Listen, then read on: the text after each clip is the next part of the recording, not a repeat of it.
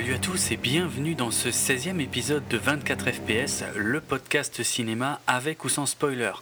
Je suis Jérôme et je suis en compagnie de Julien, comme toujours. Et Julien, euh, j'ai trouvé une bonne question à te poser euh, sur ce- pour ce coup-là.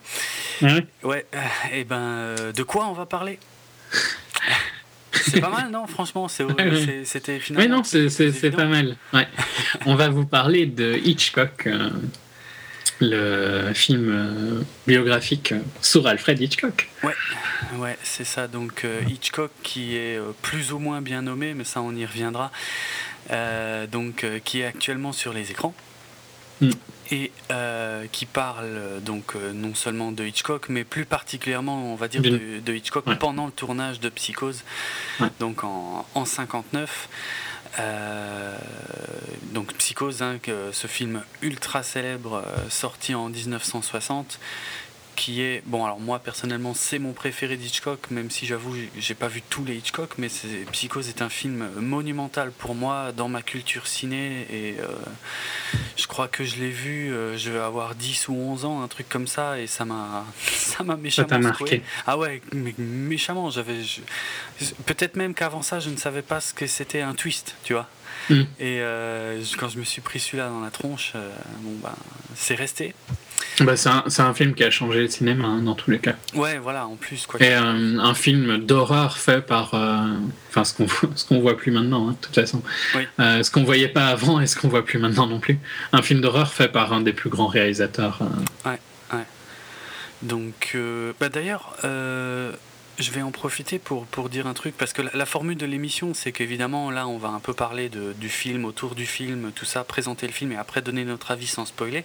Quoique, bon, je sais pas s'il y a des choses importantes à spoiler.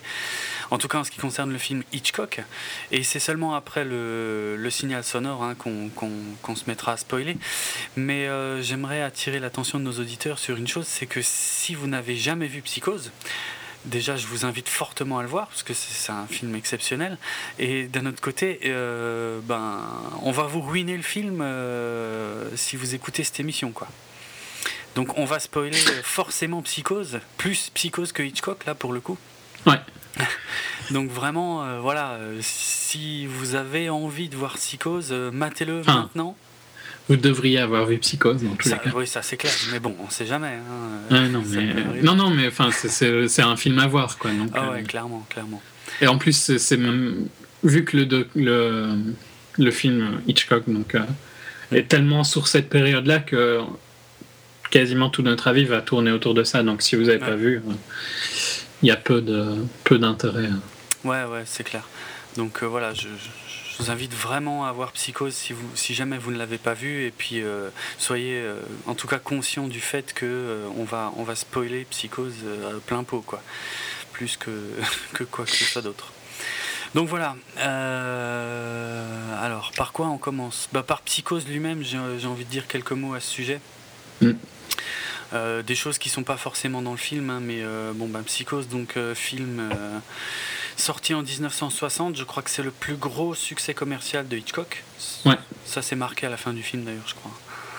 Euh, Ouais. Un film qui est aujourd'hui considéré comme euh, ben, le, le- le premier slasher de l'histoire du cinéma. Euh, ce qui est assez logique d'ailleurs pour certains points. Euh, il a eu un tel succès que, enfin sur la culture populaire en général, hein, que euh, il y a eu, euh, bon, il y a eu trois suites et un remake. Il y a eu Psychose 2 en 83, Psychose 3 en 86, Psychose 4. Bon, évidemment, tout ça, c'est pas des films de Hitchcock. hein. Euh, Psychose 4, qui est un téléfilm en 90, tous avec euh, Anthony Perkins dans le rôle de Norman Bates. hein. donc, euh, c'est vrai que on peut pas parler de Psychose sans parler de Norman Bates. Moi, c'est son personnage qui me, qui me fascine toujours autant. Mm. Euh, on a eu donc en 98 un remake par Gus Van Sant euh, que j'avais vu au ciné. D'ailleurs, tout à l'heure, on parlait du fait que j'ai jamais vu Psychose au cinéma, mais par contre, le, en fait, vu le remake Ouais, j'ai vu le remake en fait.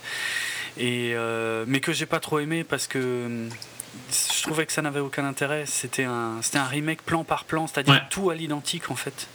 Sauf euh, à l'époque actuelle et, euh, et, et en couleur et voilà, mais euh, c'était vraiment strictement la même chose et ouais, c'était bien.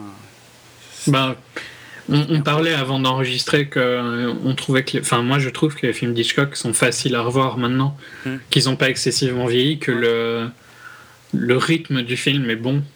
Ouais ouais c'est clair. Euh, c'est pas parce que si on reprend des films plus vieux, euh, il y a parfois des rythmes où c'est beaucoup plus lent que ce qu'on est habitué maintenant, donc pour certains c'est un peu plus dur à voir, mais je trouve pas que les films d'Hitchcock, en tout cas les grands connus, hein, je veux dire. Euh, euh, que ce soit Psycho, Vertigo, euh, les oiseaux. les oiseaux, Fenêtre sur cour. Ouais. Tout cela, je trouve, sont faciles à, à voir à notre époque, alors que pour certains, ils ont 50, 60 ans. Quoi. Mm, mm, c'est clair. clair. Donc faire un remake shot pour shot, c'est un peu. Ouais, je pense que c'est vraiment euh, pour flatter son propre ego que, que Gus Sant ce truc-là. Parce que, en plus, euh, ce qui m'a le plus posé problème dans ce remake, en fait, c'est justement le personnage de Norman Bates. Euh, parce qu'autant Anthony Perkins ben, est, incroyable, parce qu'il y, y, a une grosse différence entre son personnage et son aspect physique et tout ça, autant dans le remake, c'était Vince Vaughn, qui est quand même un tout petit peu plus massif et puis un, regard quand même un peu plus, tu vois, je sais pas comment dire, mais il peut faire facilement un méchant, quoi. Il a une, il peut. pourtant, il est associé quand même fort euh, à l'humour. À des comédies, oui, c'est vrai, c'est vrai, carrément. Mais voilà, je trouvais que c'était trop facile, en fait. Ça, ça niquait un peu la surprise euh, Vince Vaughn en, Norman Bates. Hmm. Mais bon, ça fait. Plus bon, enfin, de toute façon, c'est le film ne peut être qu'un peu inintéressant dans le sens où quand même Psycho. Euh, on, en parlera de tous les efforts qu'il a fait pour garder la surprise dans ouais. Mais c'est un film où si tu connais le twist, il perd de son intérêt. Il est sympa à revoir, mais tu n'es plus surpris, quoi. Donc, euh. mm, mm. Carrément. Donc, euh, voilà, voilà pour l'influence culturelle de, Psychose. Hein. C'est vraiment un film majeur, plus que majeur, alors qu'il a, comme on, l'a déjà un peu dit et qu'on reviendra dessus, euh, il a été fait dans des, quand même dans des circonstances assez particulières et même euh, assez difficiles euh, pour, pour certaines. Mais bon, voilà, pour en tout cas Psychose lui-même. On va maintenant se rapprocher euh, du film dont on va parler, donc euh, le mal nommé Hitchcock, j'ai envie de dire, parce que ça ne parle absolument pas de la vie d'Hitchcock, mais uniquement euh, du, tournage de Psychose. Et, c'est basé sur un, livre qui s'appelle Alfred Hitchcock and the Making of Psycho. Ouais, tout à fait, tout à fait. Mais alors justement, là, il y a, y a, un truc que, que, je veux souligner tout de suite, c'est que le bouquin en question parle effectivement de, mm, bah, du travail sur, euh, sur le film Psychose qui a été particulièrement chaotique. Alors que le film lui-même, et là ça va peut-être déjà être une petite critique, euh, en fait le film parle... Enfin, c'est pas que le film parle pas du making-of de Psychose, c'est que le, le, film se passe pendant le tournage de Psychose. Mais c'est pas... Mais on voit plus sa vie en dehors du tournage qu'autre chose. C'est un film assez bizarre hein, sur, euh, il n'a pas vraiment de. C'est méchant à dire, mais il n'a pas, il a pas d'intérêt. Euh, il, ne te montre rien que. Il te montre sa vie pendant. Euh, au début, oui, on voit un peu les difficultés. On mhm. y viendra après. Mais je trouve pas que pendant, tu vois, on voit vraiment quelque chose de vraiment intéressant. C'est clair. C'est C'est sympa à voir. Hein. Moi, j'ai bien aimé, je me suis bien amusé, mais tu n'apprends rien et tu ne, tu ne vois pas. Euh, vraiment pas grand chose en tout cas. Ouais. Il faut en tout cas, ouais, c'est clair. moi aussi, hein, dans l'ensemble, j'ai vraiment apprécié euh, le film là, Hitchcock, mais euh, il faut pas aller le voir en, espérant euh, voir un making of de Psychose, quoi. Clairement. Pas. Ou même une biographie, parce qu'on apprend très peu au final. Oui, c'est vrai aussi. Ouais, as raison. C'est assez, assez, spécial. On, on a l'impression que pendant une courte période de temps, on a une fenêtre sur la vie de ces gens-là. Ouais et euh, ils vivent leur vie, quoi. Ouais, ouais, ouais, c'est clair. Et puis après, voilà. On n'explique vraiment pas grand chose sur ce qui se passe avant et pas grand chose non plus sur ce qu'il y aura après. Euh, donc, non, il y, a une petite note avant et une petite note après. Mais... Ouais, ouais, ça va pas très loin. Donc c'est léger. C'est vraiment centré sur euh, ce qui se passe dans la vie d'Hitchcock pendant qu'il est en train de faire Psychose. Voilà, je crois que c'est la meilleure façon de, de, présenter le film. Donc, c'est un peu. Euh, c'est pour ça que je trouve que le, fait de l'appeler Hitchcock est un peu trompeur, parce que c'est loin d'être toute sa vie, qui est sûrement très intéressante, euh, hein, mm. pas que psychose. Euh, et puis ouais, comme dit, le dire que c'est adapté du bouquin, ben le bouquin, euh, le bouquin parle forcément des relations euh, qu'il a eues avec sa femme, parce que voilà, il était très proche de sa femme dans le travail et tout machin, mais mais sûrement pas autant que le film quoi, qui lui est par contre très très très euh, orienté là-dessus quoi. Ouais, c'est presque le point principal du film, c'est leur relation. Donc, plus que sa vie, c'est même leur leur relation qui est le point central. Complètement, complètement, parce qu'il y a des moments où, euh, ça on y reviendra aussi, mais il y a des moments mm. où on, voit même plus Hitchcock, en fait, on, suit, on suit sa femme, quoi. Donc euh, c'est vraiment leur, leur, histoire à tous les deux, quoi. Euh, un mot sur le casting? Ouais, qui est assez impressionnant. Hein. Ouais, ouais, pas mal du tout. Alors, en premier lieu, Anthony Hopkins en Alfred Hitchcock. Qui qui fait très bien hein, Hitchcock, je trouve. Enfin, ils l'ont bien grossi sans que ça paraisse. Euh, moi, je l'ai trouvé très bien maquillé et tout ça. Alors, il, ouais, il, est. Euh, bah, Anthony Hopkins lui-même est quasi méconnaissable, hein, puisque donc, euh, pour ceux qui chercheraient de qui il s'agit, hein, c'est entre autres Hannibal Lecter, voilà, pour citer son, son rôle le plus célèbre. Donc il est vraiment totalement méconnaissable. Par contre, il y a une chose, c'est que moi je trouve qu'il ressemble pas à Hitchcock. Mais c'est pas une critique euh, dans le sens où euh, j'ai complètement cru à son personnage, tu vois, il n'y a pas de problème. Mm. Parce que physiquement, il, il, a exactement les mêmes. Euh, on va dire, proportion que Hitchcock. Le visage est fort différent. Voilà, c'est le visage qui est pas le même en fait, exactement. Mais euh, comme tu dis, ça m'a pas gêné parce que euh, il joue bien, quoi. Donc ça m'a pas gêné qu'il soit un peu différent. Ouais, ouais, ouais il incarne vraiment euh, son personnage euh, nickel, euh, voilà, impeccable. Même, même la diction, hein, qui est très particulière, sa façon de parler, où il reprend celle de Hitchcock qu'on pouvait voir notamment dans, dans, la série télé, donc Alfred Hitchcock présente, où donc Hitchcock introduisait chaque épisode. Et euh, il, parle exactement comme on, comme on pouvait voir Hitchcock euh, voilà, lors de, de, ces petites scènes-là. Et il a des mimiques euh, qui sont assez proches. Ouais, ouais, ouais. En tout cas, il, il je l'ai cru. En... Qu'il ne soit pas exactement pareil, ça m'a pas gêné dans le sens où la voix et le reste étaient assez bien faits pour. c'est vrai. Ben, on, est, on, est, on est pareil alors là-dessus, c'est clair c'est pas du tout un problème qui ressemble pas, en tout cas pas au niveau du visage, à, Hitchcock, quoi. Parce que le reste est vraiment très très très travaillé. rien que ses, positions. Euh, euh, ouais, sa façon de se tenir, et mm. puis euh, les mains sur le ventre, souvent. Oui, oui. Après, je me, pour être franc, on, on, part déjà un tout petit peu dans le débat, mais je me demande si Hitchcock était vraiment comme ça dans la vie de tous les jours, parce que ok, on le voit comme ça euh, quand il quand il présentait là euh, les épisodes de la série télé, ou même euh, dans certaines bandes annonces de ses films hein, où il se mettait en scène, et toujours cet, ce côté un peu détaché, un peu très humour anglais assez particulier. Après, est-ce qu'il était vraiment comme ça dans la vie de tous les jours? Je sais pas. Mais en tout cas, le film là prend le parti que oui, il est comme ça tout le temps.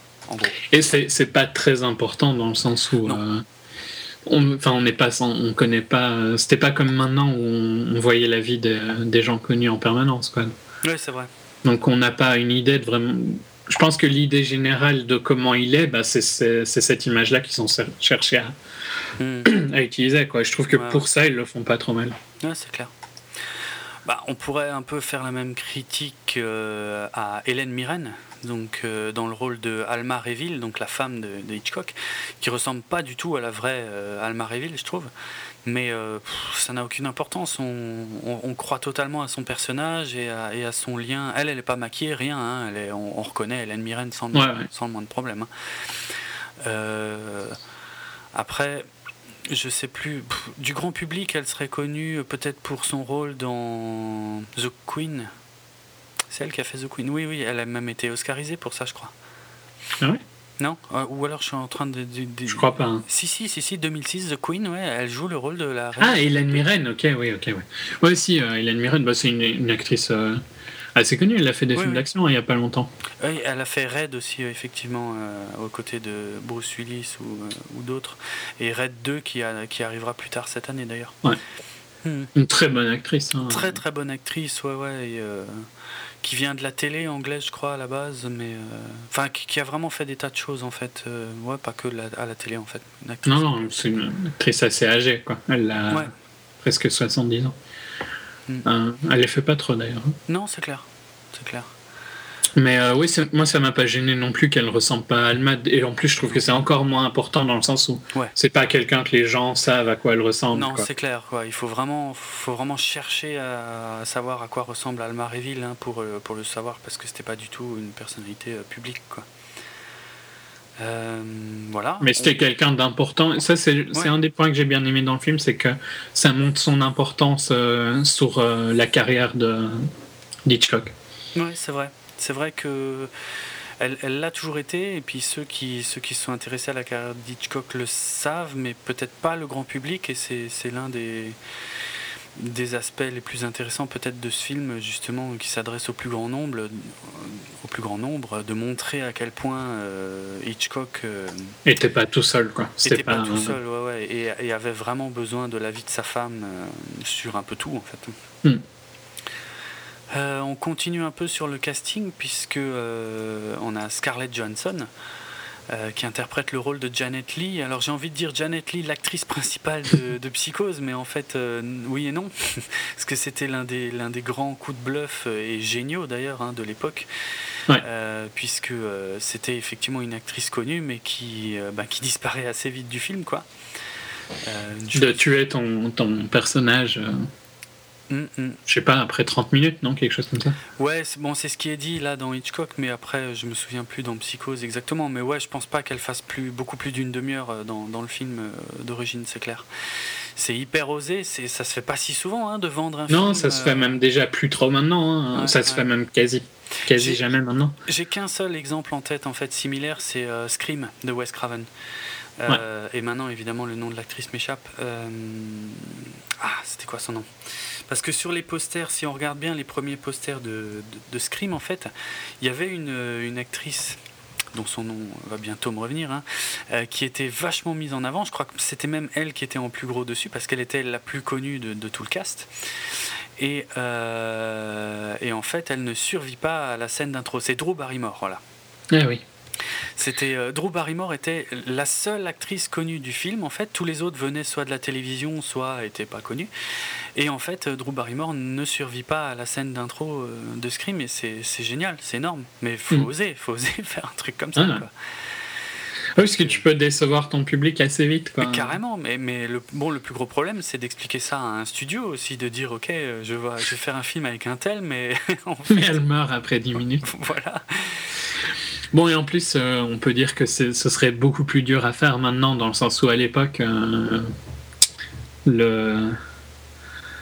les news euh, ne voyageaient pas à la même vitesse. Donc maintenant, ce serait connu en, 5 minutes après la sortie du film que maintenant. qu'à l'époque, c'était différent. Donc, t'arrivais à surprendre les gens. Je pense que. Enfin, j'aurais adoré être dans les premiers à voir Psycho et être surpris. Quoi. Tu m'étonnes il y avait de quoi. Et puis euh, ça, on y reviendra aussi, mais Hitchcock avait vraiment euh, pensé à tous les aspects euh, possibles et imaginables, que même avant de commencer à tourner son film, mm. pour faire en sorte que les gens soient surpris par le film. Quoi. Donc ça, c'est génial. Mais c'est plus possible aujourd'hui. Non, ça passerait très mal, je pense. Enfin, c'est très difficile en tout cas, quoi. Je veux dire, bon, tu as des acteurs, euh, des réalisateurs, hein, comme je pense à Christopher Nolan par exemple, euh, qui lui, euh, il fait tout dans le plus grand secret, mais il, y a toujours des petits trucs qui. Yeah, ouais, quand même. Hein. Ouais, c'est vrai. C'est, puis, puis, le fait. ok, il peut faire tout ce qu'il veut dans le plus grand secret, mais le fait est qu'il va quand même bien devoir le montrer à un moment, son film, et que tout le monde saura à ce moment-là, quoi. Ouais, c'est vrai. Au contraire de à l'époque de Psycho, où oui, il y avait des, journaux et tout ça, mais c'était quand même pas la même ambiance de on partage tout quoi. c'est clair. Je pense qu'à l'époque, si un studio disait à un journaliste bon ça tu l'écris pas, et eh ben il l'écrivait pas quoi. Ouais. Aujourd'hui, c'est juste de la science-fiction d'espérer ce genre de truc. On continue euh, dans le casting avec euh, notamment euh, Tony Collette, qui est une actrice que j'aime beaucoup, qui joue le rôle de Peggy, Peggy Robertson Hmm, l'assistante. Voilà, l'assistante euh, ou la secrétaire de Hitchcock euh, qui, qui envoie de toutes les couleurs. Hein. parce qu'il il, lui en fait voir, c'est clair. Parce que son côté humour anglais, ironique, un peu cynique aussi parfois, voilà, il est présenté comme. Il, fait ça en permanence, a priori. Ah avec sa femme et avec sa secrétaire, qui sont les deux qui, qui morflent le plus de ça. Et c'est absolument génial à voir, quoi. Et, Tony Collette, moi, c'est une actrice euh, que j'aime bien parce que euh, elle jouait le rôle principal dans le film Muriel. Hein, que tous les fans d'ABBA euh, ont certainement beaucoup aimé quand il est sorti en 1994. Et bah ouais, j'aime bien ce film aussi. Et on, la revoit régulièrement à Hollywood en fait. Hein. Elle, jouait la mère du gamin dans, dans Sixième Sens. je sais plus, dans Little Miss Sunshine, elle était aussi. Bref, voilà. C'est mm. pas une actrice très connue du public, mais elle, elle, avait une série TV. Euh, ah ouais? Euh, Je trouve plus le nom maintenant. Euh, United States of Tara. Ah, sur euh, je Showtime, je crois. Ça, ouais, sur Showtime. Qui est pendant, il y a trois saisons, je crois. C'est une comédie pas mal. C'est où elle joue une mère de famille qui a des multiples personnalités. Ah ouais, d'accord elle se, elle se change, tu vois. Il y a une, bah, elle a sa personnalité de mère de famille, puis personnalité où elle a genre, euh, elle se prend pour une adolescente. Euh, ah ouais, d'accord. une où elle se prend pour un camionneur euh, lesbienne. C'est quatre personnalités bien extrêmes. Pas mal. C'était pas mal, c'était une bonne série. Ok. Ok. Euh, le reste du cast ou bien il reste Jessica Biel Jessica Biel quand même en Vera Miles, hein, quasiment méconnaissable. Ouais. En blonde aux cheveux courts. Donc Vera Miles, c'est l'autre actrice finalement principale de Psychose, celle qui prend la place de, Janet Lee et qui, devient euh, ouais le ouais c'est elle la vraie actrice principale du film en fait finalement. Mm. Euh, ouais, donc Jessica Biel, qu'est-ce qu'on a? Anthony Perkins, c'est vrai, on le voit très peu dans le film finalement. Quasi pas. À part le, sa scène de casting, quoi. Ouais, voilà, qui est, qui est pas trop mal, mais. Euh, mais lui, par contre, il ressemble assez bien. Hein. Ah, mais lui, mais justement, moi, c'est pour ça que je voulais en parler, parce que même l'acteur euh, qui l'interprète, James Darcy, honnêtement, euh, à part dans, dans Cloud Atlas, dont, dont, je parlais un peu là dans, dans le hors-série sur Gérard May, dont on reparlera quel, certainement dans le futur, honnêtement, j'ai pas le souvenir de l'avoir vu autre part. Moi, je l'avais vu dans une série euh, avec, avec Billy Piper, Secret Diary of a Call Girl. Billy Piper, c'est la, une des la, la compagnon de euh, Doctor Who quand Doctor Who est revenu, c'était elle. Enfin bon, ah, ça, lui, il, a, il, a été, il a eu un rôle récurrent dans cette série-là. Mais euh, je trouve qu'il ressemble pas mal à Anthony Perkins. Ah, moi, ça m'a. Ben, en fait, ça m'a mis des frissons parce que vraiment, euh, voilà, encore une fois, hein, la figure de Norman Bates, pour moi, c'est quelque chose de, génial et de terrifiant et qui, qui, qui fait toujours autant effet euh, presque 20 ans après que j'ai vu ce film pour la première fois. Et de le voir ressembler à ce point, ça m'a. ça m'a ça m'a bien secoué, quoi. C'est pas mal du tout. Hmm. Mais je pense que c'est une ressemblance presque euh, de base, quoi. Hein. Ouais, ouais. Ils ont un visage qui a un peu la même forme. Ouais, c'est clair. C'est clair. Hmm. Et ils, ont, ils sont tous les deux, enfin, Anthony euh, Perkins c'était assez fin, quoi, de carrure. Ouais, et un ça, peu. Assez grand et fin, ouais. Hmm. Enfin, là, c'est même plus que sous-entendu qu'il est un peu efféminé, quoi. Ouais, oui, c'est vrai. C'est vrai. Euh, le dernier sur lequel je voulais euh, m'attarder euh, en ce qui concerne le casting, mais il y en a peut-être d'autres que toi. Tu non, non, bah, à mon avis, ça doit être le même. Pas sûr. C'est Michael Wincott dans le rôle de Ed Gein. Ah oui, non, c'était. Euh, alors Michael Wincott, euh, encore une fois, moi, c'est alors déjà je l'ai pas reconnu tout de suite parce que c'est pourtant un acteur que j'adore, euh, qui, qui, a fait des tas de films en fait différents. Et mais moi je l'adore parce que c'est le méchant dans The Crow. Et The Crow, c'est un de mes plus grands films cultes, hein, The Crow 1994, et je trouve que c'est un des méchants qui a le plus la classe de toute l'histoire du cinéma. Et, euh, mais en fait, surtout, il ressemble tellement à Ed au vrai Ed euh, que, à mon avis, le public francophone ne connaît pas. Mais euh, ça, j'y reviendrai quand on parlera du film. C'est, peut-être un peu problématique d'ailleurs pour certains aspects du film. Mais en tout cas, euh, moi, ça m'a. Je l'ai reconnu à la, au milieu du film en fait. Et je me suis dit, oh merde, c'est le méchant de The Crow. Mais ouais, Ed Gein, euh, donc, qui est un véritable tueur en série américain très très très important dans la culture américaine et qui a servi d'inspiration en fait à. Ben, à, de, nombreuses figures d'ailleurs du cinéma d'horreur parce que à Norman Bates, mais également à, à Leatherface de la saga euh, Massacre à la tronçonneuse. Hmm. Euh, le tien, c'était lequel? Bah, Celui qui joue euh, Whitfield, qui est Cook, un, autre personnage quand même assez important dans le film du fait que il revient souvent, mais j'ai rien de spécial à dire sur lui. Hein. Je trouve juste que c'est presque l'acteur le plus faible du film. Ou c'est peut-être comme il est écrit, hein, du, fait qu'il est un peu lourd. Hein. hum, hum. C'est peut-être comme il est écrit, mais j'ai trouvé que c'était dommage que les autres acteurs et actrices, qui sont de très bons, hein, euh, soient si peu utilisés et que lui, par contre, il est assez fort utilisé. C'est le troisième acteur techniquement du film. Ouais, c'est clair, puisque pour, pour dire ça en quelques mots, c'est un, auteur avec qui euh, travaille la femme de Hitchcock en fait sur un scénar et puis. Euh, Bon, ouais, en gros, euh, ça va, ça va créer des tensions dans le couple Hitchcock, en gros, voilà, mm. sans donner plus de détails. Et donc, il est quand même super important, et bah, j'ai un peu le même feeling que toi. Hein. Moi, il m'a un peu gonflé, euh, parce que. Mais c'est peut-être son personnage, finalement, hein, qui est, qui est, qui est casse-couille comme ça. Parce que c'est vraiment un, c'est un gros con, quoi, pour mm. dire les choses simplement, et. Euh, bon, après tout, ouais, il est bien, peut-être bien interprété, tout simplement.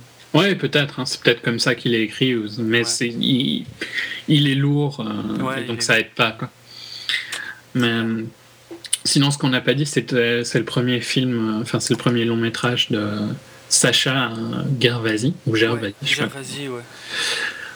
qui avait fait un documentaire avant qui est assez connu, Je vais te laisser en parler parce que je crois que tu l'adores. ouais, oui, carrément. Je l'ai en DVD et tout. En fait, c'est un documentaire qui s'appelle The Story of Enville, euh, donc euh, du nom en fait euh, du groupe de hard rock Enville. En fait, Gervasi, de ce que je me souviens d'avoir lu à l'époque, hein, c'était un gros fan justement du, groupe Enville et c'était un groupe de métal qui, qui, avait pas mal de succès dans les années 80, qui faisait partie des, des grands a mm. priori et qui a un peu disparu euh, du jour au lendemain. Et en fait euh, ben, ils existent toujours, ils sont, euh, ils sont canadiens hein. et en fait ils vivent au Canada, ils ont des petits boulots mais ils continuent de sortir des albums régulièrement et tout. Et il a décidé de les suivre en fait pendant je sais pas ça dure peut-être un an, un an et demi ou deux ans je sais plus de les voir ramer en fait bah, de voir à quel point c'est des légendes. Parce que as, on a les plus grands noms de, de, la scène métal qui continuent de parler d'eux comme, comme un groupe majeur et euh, on a ça qui est mis en parallèle avec le fait qu'ils ont des petits boulots de merde, qu'ils ont des galères pas possibles quand ils organisent des petites tournées, euh, qu'ils s'engueulent, que machin et tout. Et, euh, et c'est un documentaire exceptionnel que je conseille à tout le monde, même des gens qui ne seraient pas du tout intéressés par le hard rock. Je déteste le métal hein, et j'ai adoré le documentaire. Ouais, parce que c'est une vraie, une vraie histoire humaine en fait. Et, ouais, et c'est super. C'est le meilleur feel-good movie que tu peux avoir parce que c'est des gens qui n'ont pas quitté leur rêve, quoi. Qui continuent à vivre leur rêve. c'est. Euh, ouais, c'est excellent pour l'esprit. Euh, le. Moi, je trouve que ça. C'est une leçon, quoi, de de comment vivre, de comment ils continuent à vivre ce qu'ils ont envie de vivre. Je trouve que c'est vraiment de pas abandonner face aux épreuves et tout ça. Hum, hum. C'est euh, un des films qui a un des plus gros scores sur Rotten. Il a 98%. Ouais, c'est euh, et, et, le côté fun, c'est que. Enfin, moi, je connaissais pas Unville. Toi, tu le connaissais peut-être euh, du fait que tu aimais bien. Et donc, tu te dis, mais il parle de qui Tu vois, tu as l'impression que c'est un faux documentaire presque au début. Oui, Vrai, Quand tu as les mecs de Scorpion, Metallica et tout ça qui parlent de. De, de Anvil comme si c'était tu vois des gens hein. et toi tu te dis mais c'est qui quoi? Mhm. il y a un côté euh, trouves pas Il y a un côté presque. Enfin, toi, vu que tu les connais, à mon avis, non, t'as pas eu ce feeling-là. Si, si, quand même, parce que je les connaissais de nom. Et euh, mais de nom, ouais, comme un vieux groupe, quoi, dont on n'avait plus entendu parler depuis perpète. Et euh, si, quand même, quoi, ça fait un peu drôle. Après, je connaissais un peu plus, effectivement. Voilà, je, je savais que le groupe avait déjà existé et tout machin, mais euh, euh, après, je connaissais pas toute l'histoire et tout. Et de toute façon, tout le documentaire repose là-dessus, hein, sur le fait qu'ils ont eu euh, beaucoup d'influence, qu'ils ont côtoyé le plus grand et tout machin, et qui continuent en plus à faire leur truc, alors que, euh, en fait, la plupart des gens savent même pas que, ouais, que ça existe encore, quoi. Mais non, enfin donc voilà, hein. ça c'était son premier film, mais qui était un documentaire. Donc Hitchcock est son premier euh, film scénarisé, quoi. Ouais, ouais, ouais. Euh, je trouve ça bizarre parce que bon, c'était euh, honnêtement le, le- le film euh, Story of Anvil. c'est pas comment dire. C'est pas bien, enfin c'est pas mal réalisé, mais il y a rien de spécial. quoi. Ouais, voilà, il n'y a rien d'extraordinaire. Je suis quand même super surpris que, que ce mec-là se voit confier un biopic de Hitchcock, quoi, directement, quasiment directement derrière, quoi. Mm. Ça n'a quand même euh, méchamment rien à voir. Bon, euh, si, ne serait-ce qu'une tranche de vie de gens connus, mais Ouais. la- l'approche est pas Mais encore, ouais, c'est complètement différent parce que Ouais. Anvil, on a une, une tranche de vie, oui, mais on a quand même un historique qu'ici on n'a pas. Quand on arrive après la sortie de North by, North by Northwest Ouais. et jusqu'à la fin de Psycho, quoi. Donc on a vraiment une, une, euh, quelque chose comme un an, quoi. Je crois un que an une vie grosse année, ouais, c'est ça. Mhm. Donc, Donc, North by Northwest, c'est La mort aux trousses. Voilà, je me souviens jamais le titre. C'est La mort aux les, trousses les avec titres Carrie. de les titres de Hitchcock en français sont assez bizarres hein, parfois. Ouais, des fois, ouais. hmm, c'est clair. Ouais, Vertigo sur Froide, ça a méchamment rien à voir, par Ouais. exemple. Euh, voilà, je Ouais, pense euh, ce qu'on pouvait dire au, au niveau du film. Il y a peut-être encore un acteur que je voulais évoquer, mais vite fait, parce que c'est encore un délire de geek. hein. C'est un peu comme celui qui interprète euh, le tueur Ed Gein. Là, euh, il s'agit de, de Geoffrey Sherlock, donc le mec euh, du comité de censure Ouais. qui est interprété par Kurtwood Smith, qui est loin d'être un visage inconnu, puisque pour moi, il reste à tout jamais euh, l'interprète de Clarence euh, dans le premier Robocop. Voilà, après, ce sera peut-être pas euh, la même référence pour tout le monde, mais euh, Ouais. Ouais, sinon, c'est le. euh, c'est un des, act- un des pères dans The 70s Show. Oui, mais oui, c'est vrai. D'ailleurs, j'avais complètement oublié ça. Ouais, ouais. D'ailleurs, c'était impossible pour moi. Je pouvais pas regarder That 70 Show euh, sans, Sans, Sans- voir Robocop. Ouais, sans voir Clarence Bodicare de Robocop, je me disais mais ce mec c'est un pourri. je peux pas, je peux pas rire avec lui. Quoi. Pourtant, il était fun. hein, dans- Ouais, c'est clair. Enfin bref. Mais un Euh. acteur, euh, pareil, un acteur qu'on connaît pas trop son nom, mais tout le monde le reconnaît. euh, Ouais, à fond, on visage, a, quoi. quand même, on a quand même vu sa tête dans pas mal de films quoi. Mm, mm. Et souvent un peu le rôle du. De l'enfant. Bah, ouais, un peu, ou bien. Ouais, ouais, ou du bureaucrate ou de l'enfoiré, quoi. Oui, c'est vrai. Ouais, Et là, ben, c'est ce rôle-là, hein, un sens. mm. Ouais, c'est clair. Euh, voilà, bon bah sinon pour euh, la vie générale, bah, je te laisse commencer même si on a déjà évoqué pas mal de petits points finalement. Ouais, ben, globalement, je- enfin, c'est un film qu'on a tous les deux été voir en sachant qu'il était assez mal. Moi, j'avais pas lu Ouais. de critiques, mais je savais bien qu'elles étaient négatives, quoi. J'avais Ouais, c'est vrai. les... Donc, je m'attendais à pas grand-chose euh, de ce fait-là.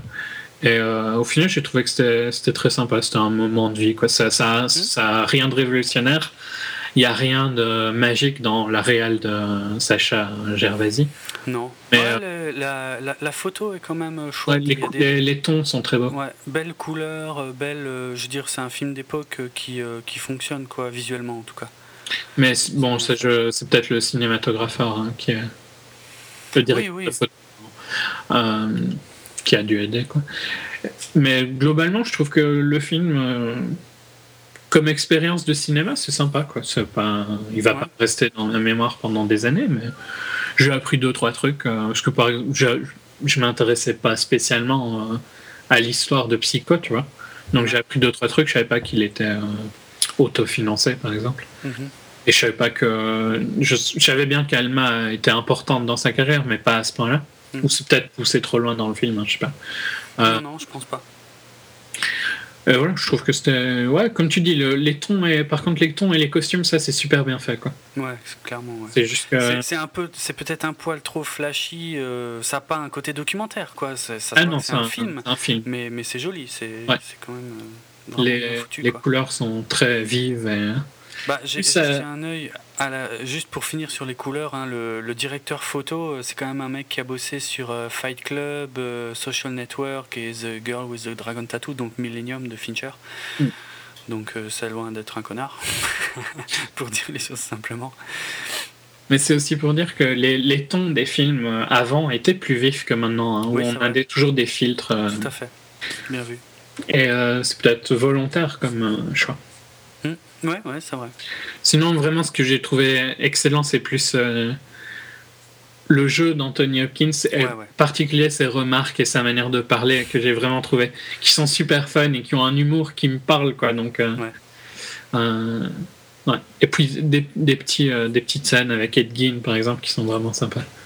Ouais, ça c'est un peu particulier. On, on en parlera plus dans la partie spoiler parce que c'est vraiment pas quelque chose qu'on voyait dans la campagne de promo du film. Non, donc pas du on, tout. Va, on va le garder pour après. Et c'est c'est spécial. Ouais. Donc effectivement, et, ça m'a beaucoup surpris dans le bon sens du terme parce que moi par contre, euh, comme je suis un énorme fan de Psychose, euh, moi je me suis déjà intéressé à, au tournage du film. hein, et euh, il y, a, il y a effectivement des choses qui sont évoquées là dans, dans Hitchcock, mais, mais pas tout, parce que ça a été un tournage euh, incroyable et des conditions euh, dingues et des difficultés euh, juste ouais, hallucinantes aussi pour un mec comme, comme Hitchcock. Ouais. Et, et ça, bon, disons que heureusement que je savais qu'il fallait pas s'attendre à un making-of de Psychose. Et euh, de toute façon, moi j'en ai déjà vu des making-of de Psychose. Donc voilà, heureusement, j'attendais pas trop cet aspect-là. Parce que c'est vrai que ouais, c'est intéressant. De façon, la façon dont c'est raconté, c'est bien rythmé, sauf peut-être à un ou deux petits moments où on part plus du côté de la femme d'Hitchcock. Ces moments-là sont un peu faibles, je trouve. Ouais, et Euh, voilà, du fait, alors qu'Hélène. Mirren est une très bonne actrice, hein, Ouais, ouais, mais elle n'a pas le. Ou elle, elle- c'est soit son, je blâmerais plus le personnage que, que elle, Mm. mais euh, tu, tu perds toute l'ironie de Hitchcock. Ben ouais, c'est ça, ouais. Et puis on, on s'éloigne à la fois de Hitchcock et du making-of de En Psychose. plus, ouais. Oui, parce Euh. qu'elle a une scène plus loin où elle est. euh, et cette scène-là m'a beaucoup moins gêné, où elle est plus liée au film. Ouais. Cette scène-là m'a plus plu que.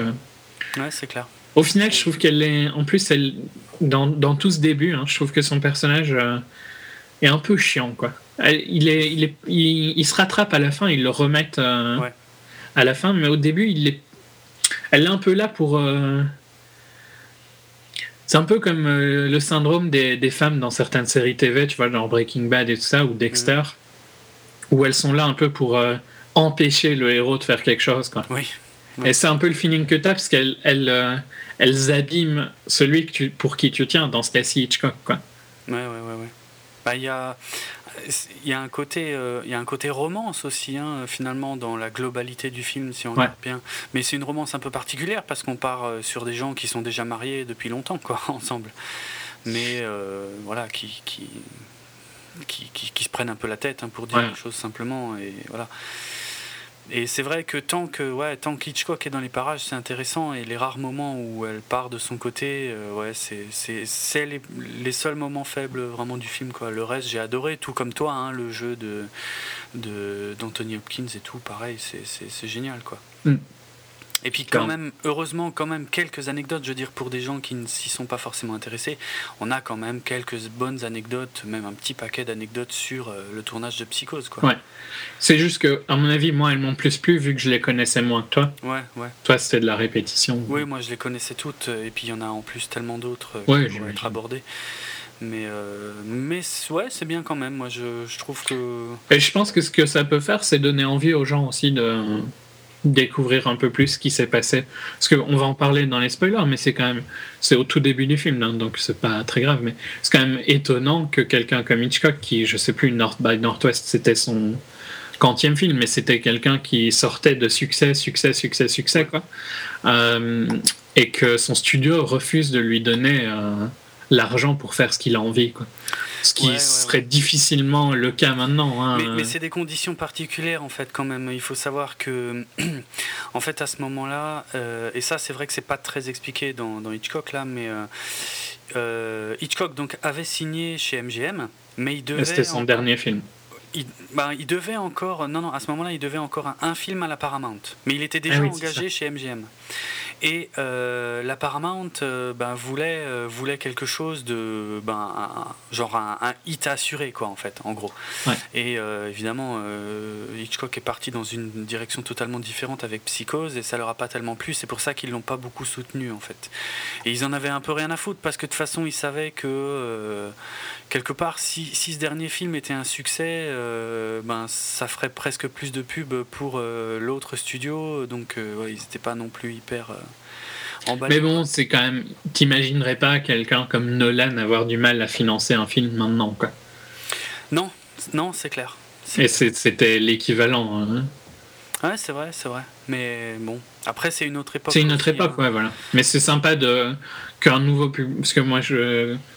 Je sais bien que c'était complètement. Les studios marchaient quand même vraiment de manière tellement différente quoi que par rapport à maintenant mais ça c'est quelque chose que j'ai appris mais je trouve que c'est sympa de le mettre dans le film pour que peut-être les gens s'intéressent à, à comment, euh, comment ça se passait à ce moment-là. Ça se passait, ouais, c'est vrai que c'est un aspect euh, assez intéressant. Hmm. Hmm. Ça me rappelle, il y, y, a certains aspects qui m'ont un peu rappelé euh, un film que j'ai vu l'année dernière, c'était My Week with Marilyn, hmm. qui montrait aussi dans les années 50, je crois, les, dessous d'un tournage avec Marilyn Monroe. c'est super sympa. Enfin, avec le, le, point de vue de de l'assistant directeur, un truc comme ça, l'assistant réalisateur. Ouais, je me rappelle plus. Mais enfin, oui, c'était un peu dans le même ordre d'idée. C'est une courte période de vie de quelqu'un de connu, quoi. Ouais, ouais, ouais. Mais ici, tu as plus un point de vue quand même d'Hitchcock pour la majorité du film. Alors que Marilyn, tu avais un point de vue extérieur. Enfin, My Week with Marilyn, tu avais un point de vue que tu regardais Marilyn, quoi. Oui, c'est vrai. En étant quelqu'un d'autre. C'est la seule différence. Mais c'est vrai que sur les, les, tons et tout ça, on est euh, dans une cinématographie assez léchée et assez. Donc voilà, je pense que c'est intéressant pour euh, les gens qui veulent un peu savoir comment on faisait des films à l'époque, pour euh, des gens qui s'intéressent un peu aussi euh, à, Hitchcock et à sa personnalité, et, puis un peu à Psychose aussi, quoi. Mais bon, je pense que par contre, pour le public le plus jeune, c'est pas forcément que des choses passionnantes. Ce qui est dommage, hein, mais après, ça, ça, ça s'adresse peut-être pas forcément à tout le monde non plus, quoi. Ouais.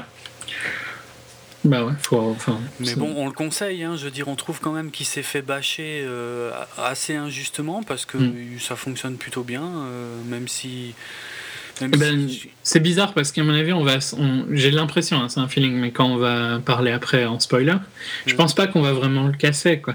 C'est juste qu'il il a des défauts, ils sont pas infâmes. Son, son, plus gros défaut, c'est d'être. Euh, assez. C'est même pas générique, parce que c'est pas ça qu'il est, c'est assez peu important, quoi. Ouais. Pour moi, tu vois, c'est. Voilà, il, il raconte quelque chose de. Il va pas très loin dans ce qu'il raconte, donc ben.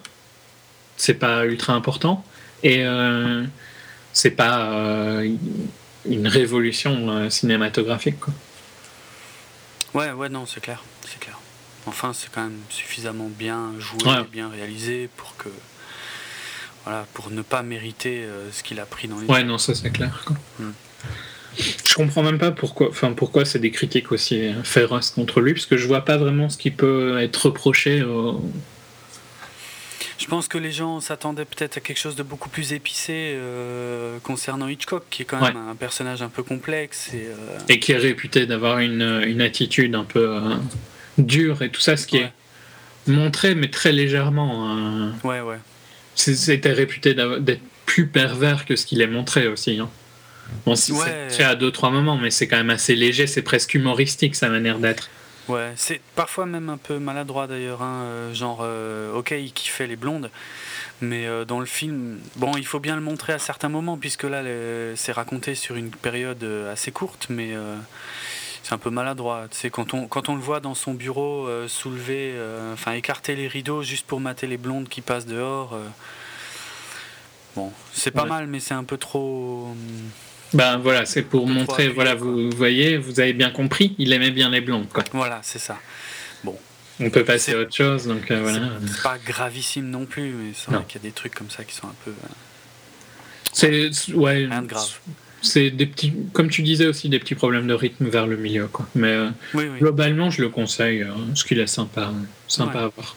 Ouais, pareil, bah moi, je suis content, je le mettrai, euh, je l'achèterai en DVD, je le mettrai à côté de, de mon Psychose édition spéciale avec un documentaire déjà sur le making of de Psychose et plus un autre j'ai un double DVD aussi euh, de 3 heures euh, qui ne parle que du making of de Psychose donc voilà ça ira très bien avec un bon complément on va passer à la partie avec spoiler Ouais. allez c'est parti voilà le signal sonore et donc on démarre le film euh, ben, par deux choses moi qui m'ont euh, qui m'ont beaucoup surpris. D'une part, on démarre le film en parlant de Ed Gein. Donc euh, Ed Gein, Mais d'une manière, enfin moi j'ai adoré la manière parce qu'elle Bah elle oui. est, elle est Hitchcockienne quoi.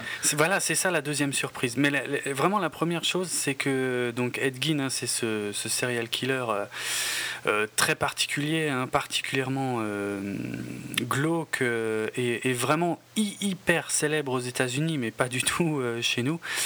Euh, qui a inspiré donc le personnage de Norman Bates et on voit en fait une scène où euh, a priori il, tue son frère même si euh, j'arrive pas à me souvenir si dans la réalité il a vraiment été prouvé que que a tué son frère. Je crois pas. Son frère est mort accidentellement et c'est pour ça que Ed Gein après a vécu seul avec sa mère pendant très longtemps et à la mort de sa mère il a méchamment pété un plomb. Je vais pas rentrer dans les détails parce que c'est pas franchement tout public, mais euh, Très très légèrement. Mais euh, ouais, j'étais très surpris de, voir tout de suite Ed Gein, qui, pour moi est une figure, voilà, ouais, effectivement très très intéressante que j'ai déjà étudiée, hein, que j'ai déjà lu un peu tout- toute sa vie, tout ce qu'il a fait et tout machin. Donc ça, c'était une grosse surprise. Et en plus, à l'issue de cette scène, effectivement, c'est fait à la manière des, euh, ben, des épisodes de la série télé à Alfred Hitchcock présente. Mm. Donc en fait, il y a Hitchcock qui arrive dans la scène et qui commence à parler, qui commence à introduire le truc et tout machin. Et je trouvais ça très drôle et très, euh, très sympa en fait. Ouais, non, moi aussi, je m'y attendais pas du tout qu'il arrive là. Quoi. Mm, Quand mm. en, plus, tu vois, c'est une scène euh, filmée vraiment en noir et blanc, euh, comme un très vieux film, et puis tu le vois arriver, lui, avec sa voix. Euh, Mm. Je sais pas, c'est.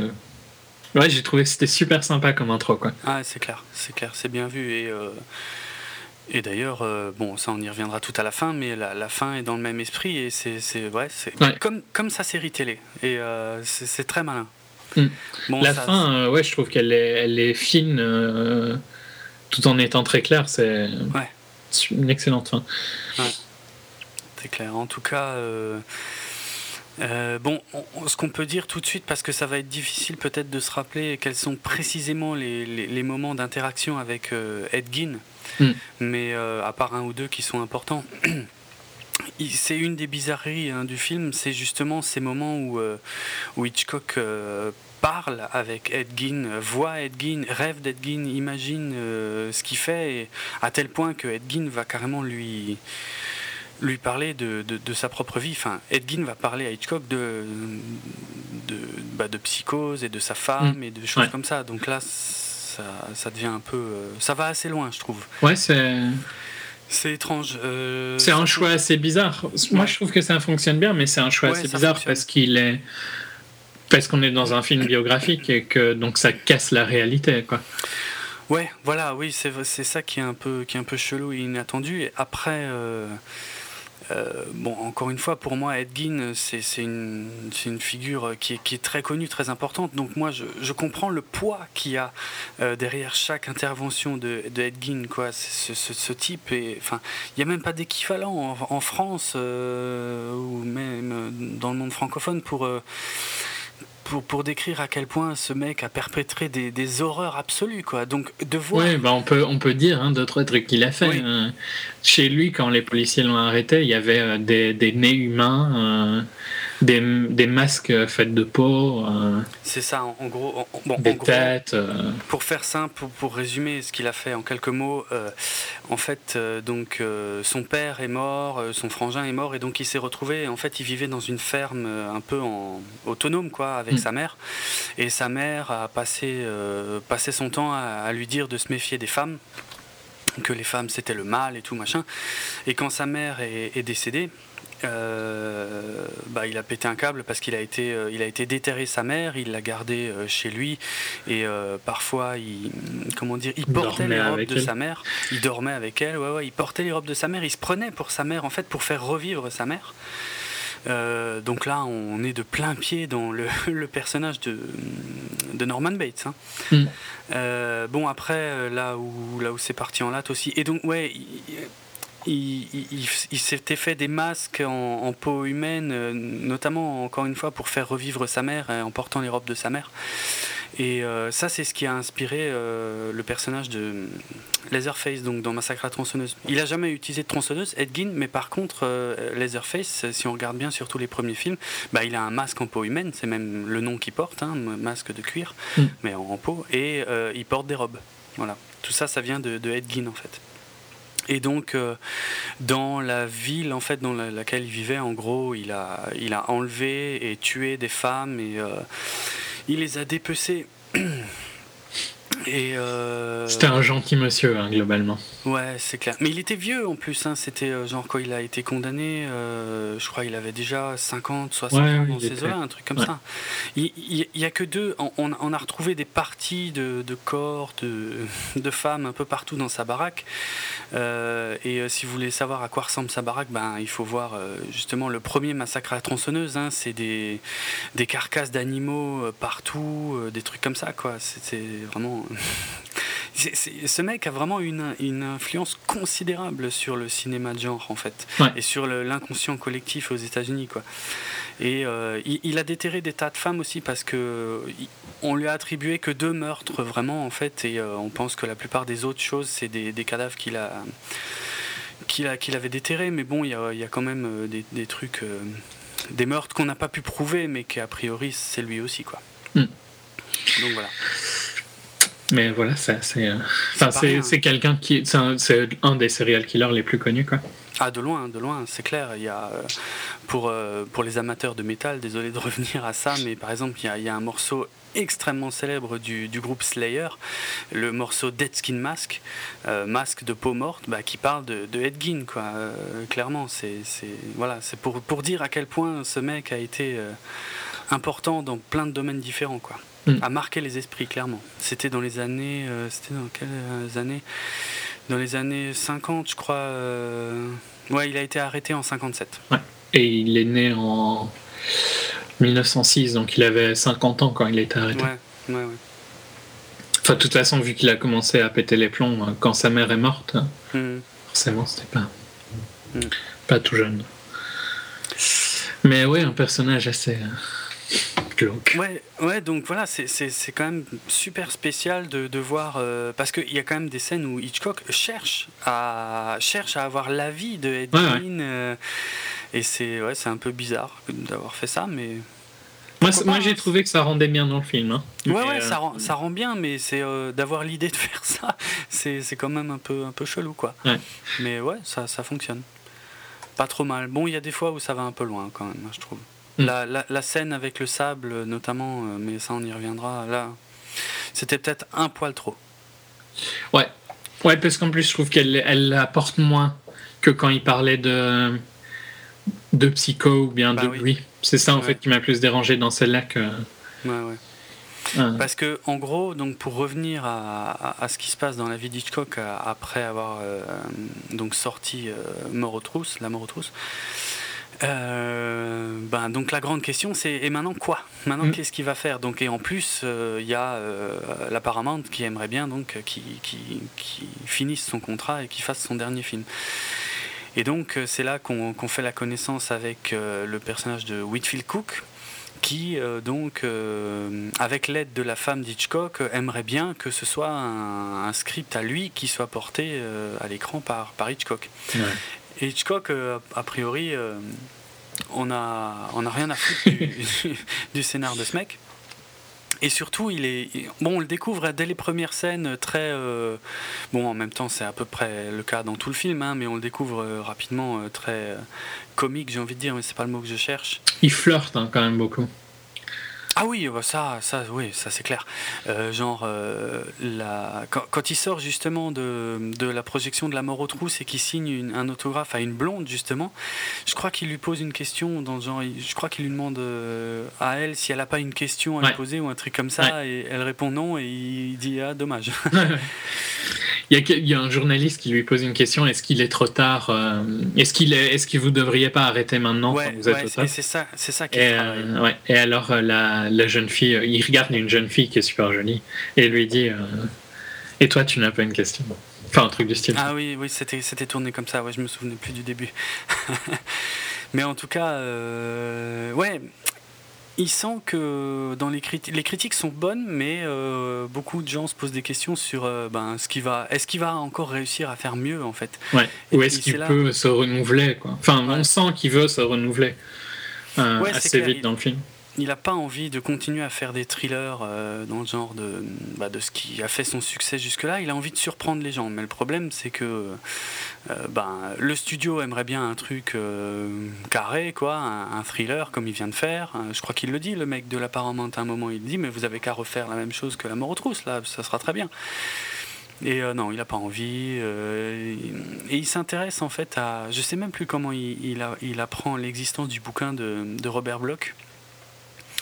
En tout cas, il apprend l'existence de ce bouquin donc, qui s'appelle euh, Psycho, euh, donc euh, Psychose, mm. donc, qui raconte l'histoire de, Norman Bates qui, qui, tient un motel isolé avec, avec sa vieille mère et tout, et qui est inspiré donc du personnage de Ed Gein. Et je crois il flash assez rapidement là-dessus. Hein. Mm. Ouais. à tel point qu'il fait, et ça, ça c'est une anecdote que j'aime bien. véridique, il, il, fait acheter tous les bouquins dans tout le pays pour que, pour que personne euh, sache la fin. Ouais. Ça, c'est énorme. Et ça, je trouve que c'est, enfin, c'est les genres de, de, petites anecdotes des grands réalisateurs qui est marrante. que tu sens leur. Euh, ben, le, le, comme le génie euh, est mélangé à la folie, quoi. Ouais, ouais, complètement, c'est clair. C'est clair, ça va loin quand même. Mm. Euh, et, je crois qu'il y a quelqu'un un peu plus tard hein, qui dit euh, qu'il a cherché le bouquin et qu'il n'a pas réussi à le trouver. bah, il lui dit euh, comment ça se fait que je ne peux pas trouver mm. le livre? Et je sais plus ce qu'il lui répond, mais c'est une réponse ironique, un peu cynique. Oui, comme, comme un peu toutes ces réponses dans tout le film. Et mais en tout cas, bah, pourtant là, c'est même pas encore, c'est même pas encore vraiment bouclé à ce moment-là. Hein. mais lui, il est déjà à fond dans son truc. Il a décidé. Ouais, il a décidé. Mais il lui faut l'aval de sa femme. Ouais. Et euh, il lit le bouquin, alors que bon, sa femme aimerait bien qu'il jette un œil au scénar de, de, Cook, euh, de Whitfield Cook, mais en fait, euh, lui, il lit, il lit Psychose. Il y a aussi tout un truc hein, sur le fait qu'elle surveille ce qu'il mange et ce qu'il boit. ouais, il y a et, que, et que Peggy aussi fait des commentaires. Oui, c'est vrai, sa secrétaire, ça c'est génial. De toute façon, dès qu'elles sont pas là, il respecte rien du tout de, de ce qu'elles disent, mais il se sait surveiller, il joue beaucoup avec ça, c'est très drôle, franchement, c'est vraiment super drôle quoi. C'est bien géré parce que c'est toujours en légèreté, c'est jamais. Autant, tu vois, tu, tu critiquais le fait qu'il ouvre les. Je ne trouve plus le mot maintenant, pas les volets, quoi, mais les. Ah, les stores, oui. Les stores pour regarder les femmes. Là, c'était un peu euh, dans ta gueule, quoi. Ouais. Autant je trouve que les petites remarques sur la nourriture sont constantes hein, sur tout le film, mais faites de, toujours de manière assez légère. Euh. ouais. Ouais, ouais. Et, euh, en tout cas, il est, il est totalement plongé dans le livre et à tel point qu'à un moment, il va, il va réveiller sa femme euh, en plein milieu de la nuit juste pour qu'elle lise un passage et pour qu'elle lui dise ce qu'elle en pense. quoi. Et euh, a priori, d'ailleurs, elle, ça lui plaît pas du tout. Je crois qu'elle lui répond un truc dans le genre Doris Day en ferait une super comédie musicale, quoi. Ce qui veut dire, en gros, fous-moi la paix. oui, bah c'est glauque quoi, comme livre. Hein, donc, bah ouais, Et c'est sous-entendu que... les films d'horreur sont un sous-genre, quoi. Ouais, totalement, totalement. Et euh, en plus, bon, il lui fait lire la, la scène de la douche, euh, qui est la scène culte évidemment de Ouais. Psychose. Et euh, il faut savoir que dans le bouquin, c'est nettement plus gore, puisque euh, la nana se fait carrément décapiter en fait dans la scène de la douche. Chose qui était totalement impossible à faire au cinéache à ce moment-là, bien sûr. Mais bon. C'est pas ça qui, qui, qui gênait trop Hitchcock. Non. Il y avait d'autres choses sur lesquelles il voulait titiller le comité de censure. Mais on n'y est pas encore tout à fait au comité de censure. Non, c'est une des scènes marrantes aussi. Mais, Ouais, mais bon, au final, euh, il décide quand même de faire. euh, Ouais, apparemment ça la travaille. hein, et euh, et l'idée qui, qui l'intéresse, elle, apparemment, c'est justement le fait que euh, la- l'actrice principale, celle qui est présentée Ouais. comme l'actrice principale, disparaisse assez tôt. Et je crois qu'il il y a une anecdote. hein, il dit euh, on l'a fait disparaître après X temps Ouais. et elle coupe en deux. euh, oui, en oui, disant, elle, elle- elle raccourcit encore plus. elle en fait. raccourcit. Et là, on voit qu'il est hyper content, en fait. Ouais. Euh, il est super heureux que- qu'elle ait compris ce qu'il essaye de faire. Et, euh, et en il gros, lui ça explique hein, qu'il veut retourner à leur début où ils avaient moins peur et tout ça. Ouais, et moins de pression et moins de. Ouais, ouais, c'est clair. C'est clair.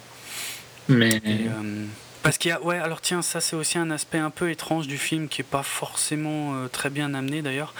C'est que à ce moment-là, quand il se pose des questions sur son futur, il, il- il explique aussi à sa femme qu'il risque de perdre beaucoup d'argent et Ouais. puis peut-être la maison et la piscine. Et ça, j'ai trouvé ça lourd, l'histoire de la piscine, je sais pas toi. Mais en fait, euh, il y a quand même des scènes où Alma euh, passe un peu pour une connasse qui a juste envie de garder sa piscine, quoi. Mais tu trouves pas qu'elle l'est assez mal gérée pendant tout le début du film? Bah, ça dépend Pour moi, jusqu'à ce qu'elle aille au studio, tu vois, et que Ouais. tu vois vraiment qu'elle est. Quand elle prend, le, quand elle, quand elle prend la place d'Hitchcock pour finir euh, la scène pendant qu'il est, quand il est malade, Ouais. là, tu, là, je trouve que son personnage change et tu vois vraiment ce qu'elle lui apporte. Quoi. Pas que c'était Ouais. caché avant, mais il y avait le côté. euh, bon, déjà, elle flirtait avec Whitfield et c'était énervant. Parce qu'en plus, c'est un connard. Donc, tu, dé- tu, tu tu te dis, mais putain, euh, il, il- il est moche et en plus, il est chiant. Quoi. Mm, mm, mm. Euh, et il a pas, pas l'air très doué, le monsieur. Et euh, donc, elle, elle- son personnage, sur quasiment le- la grosse moitié du film, est basé sur ça. Mm. Euh, et avant ça, c'est plus le personnage qui fait chier Hitchcock qu'autre chose. quoi. Un Tu peu, vois, ouais, qui, ouais. qui veut pas, au début, qui veut pas lui laisser faire son film. euh, Mm, mm. Puis après, qui râle, oui, parce qu'il doit l'autofinancer. euh. Bah, c'est vrai que, disons qu'elle elle est. Moi, je l'ai bien aimée, euh, elle, euh, dans toute la première partie du film, parce que elle donne à chaque fois lieu à des répliques cinglantes Ouais. de Hitchcock. en Moi, je l'ai pas aimé pendant les. Disons le, le deuxième quart jusqu'au troisième quart. D'accord, ouais. Mm. Ouais, c'est vrai. Mais c'est vrai que là, elle devient un peu gonflante, parce que. Et du coup, Hitch- Hitchcock devient moins drôle, Ouais. en fait. Et, et elle, elle garde quand même des répliques marrantes, hein, parce que autant il lui, euh, euh, il lui dit on va peut-être perdre la piscine, mais après elle se moque de lui en lui disant qu'il va, il va plus pouvoir manger, euh, oui, je sais plus quoi de Paris. Enfin, Oui, c'est vrai, bah, du caviar peut-être. du Ou, caviar. non, ou du, Ouais, si- si- ou du foie gras, ou. non, je crois que c'est du caviar. Il va devoir manger du caviar de un tel endroit à la place. Enfin, c'est pas important. Ça, ça montre. On voit les excès de d'Hitchcock. Ouais. Ou bien il pourra pas avoir le chauffeur euh, le week-end, quoi. Ouais. Et ça montre qu'il lui, euh, lui, il veut pas faire euh, d'efforts, quoi, mais elle, elle l'en fait. Mm. Ça, ça, tu vois, je trouve que il- parfois il rattrape son personnage, mais à des cô- elle a des côtés où elle fait parfois un peu. euh, En plus, disons que je pense que c'est le côté que son succès est dû à Hitchcock, même si au final elle a un impact hein, sur, euh, sur, sur ses films. Mais l'image, c'est que c'est lui qui fait l'argent et que c'est elle qui profite euh, de la maison et que donc elle est un peu mal placée pour râler. Quoi. Ouais, c'est clair. Mais ouais, il y a, il y a un problème d'équilibre hein, parfois avec son personnage, ça c'est clair que. Elle est essentielle et à la fois gonflante et. Ouais. Un peu mal foutu des fois. Ouais. C'est vrai que. C'est vrai que son côté le plus intéressant finalement, c'est quand elle fait réagir Hitchcock. Ouais. Et quand elle est toute seule ou quand on s'intéresse juste à elle, euh, c'est pas très intéressant. Il y a quand même une scène un peu plus loin dans le film hein, où on la voit euh, rêver devant des maillots de bain et tout dans un magasin. Ouais, c'est vrai. Cette, cette scène merdique, hein, franchement, euh, ça détruit son personnage, ça la rend détestable au plus haut point. Ça la rend euh, superficielle. Ouais, totalement, totalement. Alors que ça a l'air d'être une femme, au contraire, qui a quand même la tête sur les épaules et tout. euh. C'est C'est pour ça que je trouve que le dernier quart du film, elle prend ce, sans être avec Hitchcock, elle a enfin des scènes où on voit cette euh, ces caractéristiques quoi, de femme forte et tout ça. Hmm, c'est vrai, c'est vrai. Mais bon, pas... En tout cas, euh, une fois qu'il a réussi à la convaincre, et eh ben ça y est, il peut présenter le, projet au studio avec euh, son assistant. Je sais pas si c'est son assistant ou je ne sais quoi, mais enfin bref, un mec quand même. Son agent. Ou c'est son agent, oui, voilà, quand même. Euh, et donc, ils présentent ça à, la Paramount et euh, bah, ils sont pas chauds du tout, quoi. Ça les intéresse pas du tout parce que pour eux, ben, comme ça, on l'a déjà dit, donc on va passer vite dessus, mais c'est a priori un film d'horreur et des choses atroces qu'il est a, priori impossible de montrer dans un film. Donc, ils sont pas du tout, du tout derrière le projet. Et euh, donc, il, il, revient en fait présenter son projet d'une manière différente avec une approche assez osée. Hein, faut le dire, parce qu'il avait vraiment envie de faire le film hein, mm. pour faire des concessions pareilles. C'est-à-dire que finalement, c'est lui qui produit, donc c'est lui qui met l'argent sur la table. Euh, il y a des choses qui sont pas expliquées hein, là dans le film, mais en gros, il utilise en fait euh, comme équipe de tournage, il utilise euh, ben, les, gens de, de, sa série télé, donc pour réduire les frais. Et euh, il tourne le film en noir et blanc, mais ça, c'était pas qu'une question de coût, euh, c'était aussi une question de censure parce que euh, lui avait déjà plus ou moins visualisé la, la fameuse scène de la douche. Et bon, avoir des litres de sang qui coulent dans la baignoire, je veux dire, le problème, c'est qu'il peut pas vraiment montrer le crime en, gros plan lui-même, et donc il peut montrer voilà un peu ce qu'il y a autour, mais en couleur, ça fait quand même beaucoup de sang. Quoi. Mm. Donc ça, c'est l'une des raisons principales du fait qu'il ait choisi de, de, revenir au noir et blanc pour ce film. Quoi. Oui, parce qu'il filmait en couleur euh, avant ça. Ouais, ouais. Pour euh, ceux qui, qui n'auraient vu que Psycho, qui se diraient que ses films précédents étaient en noir et blanc aussi, mais c'est pas le cas. Donc euh, là, présenté comme ça, c'est pas évident, mais ça finit par passer pour le studio. Après, il faut encore qu'il arrive à convaincre le, le, comité de censure. Avec des, des, concessions quand même assez généreuses pour le studio. Hein. Le studio prend très peu de risques à fond, parce que eux, ils prennent juste en charge la distribution. Finalement. Et s'ils si, aiment pas le film, ils peuvent ne juste, ils sont obligés de le distribuer, mais ils peuvent le distribuer dans une salle, quoi. Ce qui est ce qui, ce qui est ce qu'ils vont faire au final, hein, mais euh, vrai. dans deux salles, je crois. Mais euh, donc ça montre bien qu'ils ont vraiment aucun risque et ils prennent quand même pas mal de bénéfices. Quoi. Ça devait être euh, standard, hein, ou, mm. peut-être qu'il a été généreux. Je sais pas, je connais pas les chiffres de l'époque sur ça. Je sais même pas s'ils sont réalistes dans le film de toute façon, mais ça montre quand même qu'il a fait. Euh, bah déjà, c'est super rare de financer soi-même. C'est rare, c'était rare à l'époque, c'est rare maintenant, quoi. Ouais, ouais, c'est clair. Et puis ça se passe rarement bien. Hein. Euh, je pense à, comment il s'appelle Ah, comment s'appelle ce film et ce réalisateur et ce film hyper connu? Merde. Faut que tu me dises un peu quel style. Oui, c'est un film, c'est assimilé à un film de guerre euh, sur le Vietnam, alors que ça se passe pas au Vietnam et plus vraiment pendant la guerre. Euh, merde, comment est-ce que je peux oublier euh, Apocalypse Now, voilà. Ah. Ça a été Apocalypse Now, euh, donc, euh, qui a été euh, financé par machin lui-même. Francis Ford Coppola. Merci. par Coppola lui-même. Et ça a été un désastre total. Ça a été, enfin, Coppola a failli se foutre en l'air à plusieurs reprises. Mais vraiment, hein, il a failli se suicider pendant le film, tellement c'était un cauchemar absolu. pour ceux qui seraient curieux d'en savoir plus à ce sujet, je les invite à voir l'excellent documentaire In the Heart of Darkness. Hmm. Qui est le nom du livre euh, sur lequel c'est basé. Ouais, ouais. Et euh, donc c'était c'était la femme de Coppola en fait qui avait filmé Coppola pendant qu'il essayait de réaliser Apocalypse Now. Et on voit que c'est une accumulation de, de, problèmes, mais incroyable et que vu qu'il a il voulait lui-même financer son film mais ça a été une catastrophe euh, à tout point de vue pour lui quoi. Heureusement qu'à la fin c'est un chef-d'œuvre. Enfin c'est devenu un chef-d'œuvre mais euh, sinon je crois qu'après ça sa carrière était terminée quoi. Et puis de toute façon le mec euh, même physiquement mentalement il était rincé quoi. C'est un énorme risque. Ah ouais. Enfin un des meilleurs films de tous les temps hein.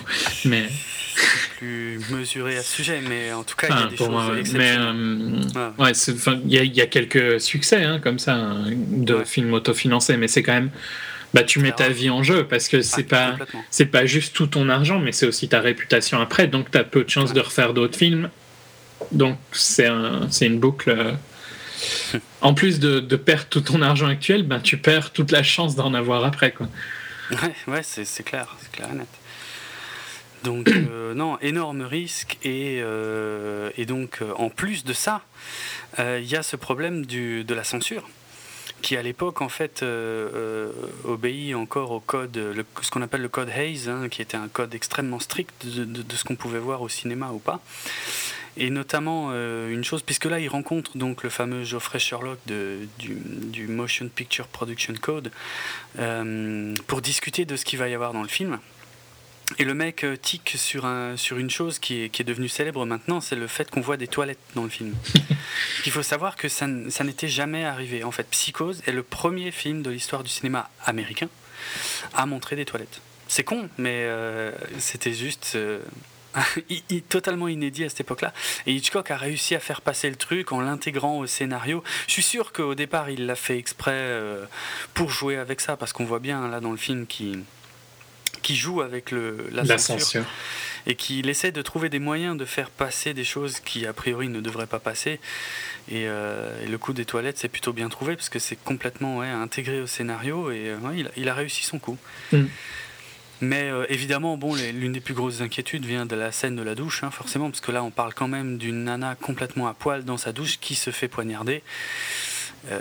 là, c'est tout le génie d'Hitchcock hein, d'avoir réussi à, à, faire ça euh, tout en respectant le code, mais. Euh, mais que ce soit super visuel quand même, malgré tout. Mais voilà, qui, qui c'est quand même une scène hyper forte visuellement et, euh, et, incroyable. Ça, on y reviendra plus tard parce que c'est hyper malin ce qu'il a fait aussi, quoi.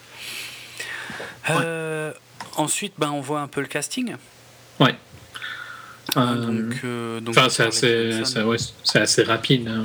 Oui, finalement, ça passe vite, mais on voit en tout cas que bah, que Hitchcock est totalement fasciné par, euh, par Janet Lee, hein, donc mm. interprétée là par Scarlett Johansson, et que ça gonfle assez prodigieusement sa femme. Ouais. Ce qui est compréhensible, hein, euh, mais. Euh, Est-ce que aussi connu dans Hitchcock qu'il avait une une relation bizarre avec ses actrices, quoi? Ouais, ouais, c'est clair. C'est clair que il, était totalement fasciné par ses actrices principales en général et en même temps il les faisait vraiment morfler sur les tournages. Quoi. Puis il les détestait après. Ouais. Ah, c'est vraiment. en fait, en gros, il en était amoureux pendant le tournage et puis après. Euh, mais comme il pouvait pas vraiment être avec, puisqu'il avait sa femme, il se vengeait un peu sur elle. Enfin, c'est très particulier. Et, euh, et, je crois que celle qui a le plus morflé, c'est euh, celle des, des, oiseaux, notamment. Hum. Euh, qui est la mère de, Mélanie Griffiths, mais euh, là j'ai plus son nom en tête.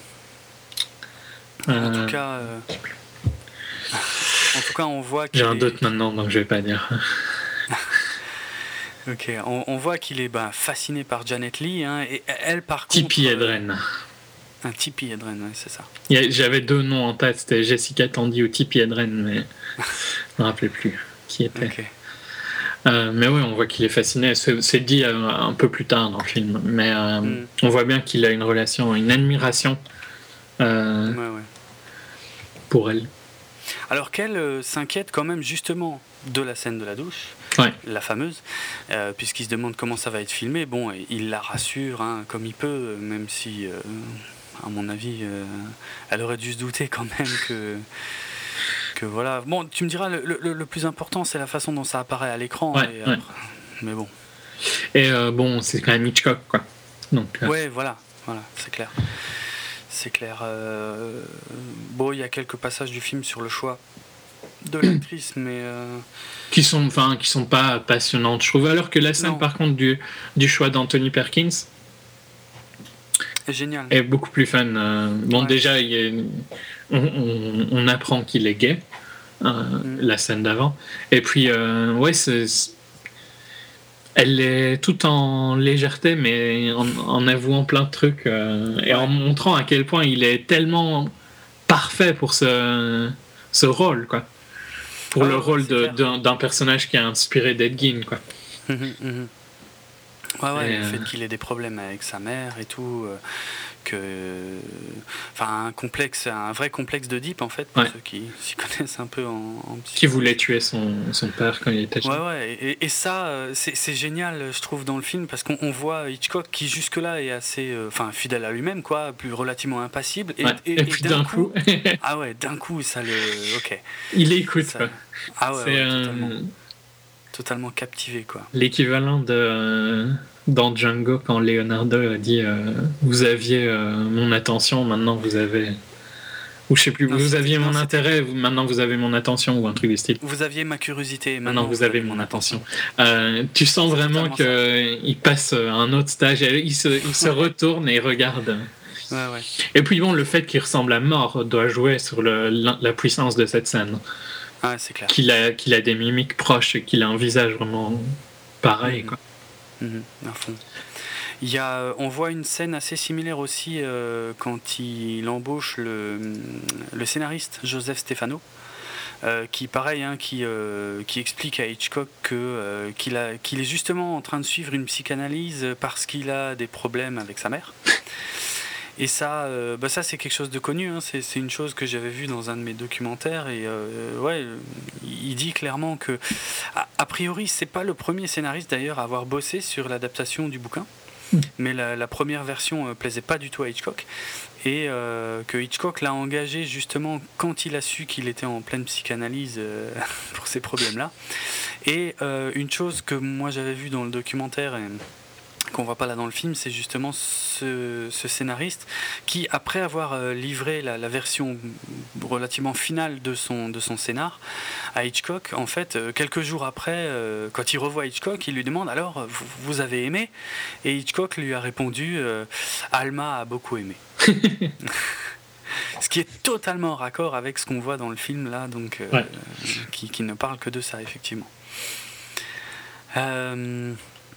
Et donc, euh, en tout cas, c'est à partir de là que Alma, euh, bon bah en gros, Hitchcock lui commence tout doucement à filmer hein, euh, Psychose. La production commence quoi. Ouais.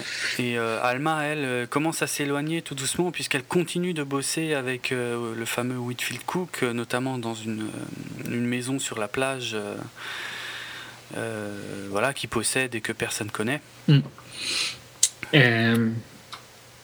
Ouais, puis toute cette partie-là, je trouvais la moins bonne partie du film. Ouais, Parce que euh, ça montre Hitchcock aussi moins amusant dans le sens où il a personne pour vraiment réagir avec lui. Hum. Euh, c'est à part des scènes avec Edgin, mais dont une des scènes les plus faibles avec Edgin, celle de du sable dans la salle de bain. du sable, ouais, euh, qui est bizarre. Et il y a moins, au final, il y a moins d'interactions dans. Il y, y, a, des interactions entre Whitfield et, Alma, mais euh, il y a plus d'un. Hitchcock est fort seul à ce moment-là. Ouais, ouais. Il, y a des petits, des petits trucs, mais il n'y a plus une, connexion avec quelqu'un. Euh. il, casse un peu le, le, chef de studio et tout ça.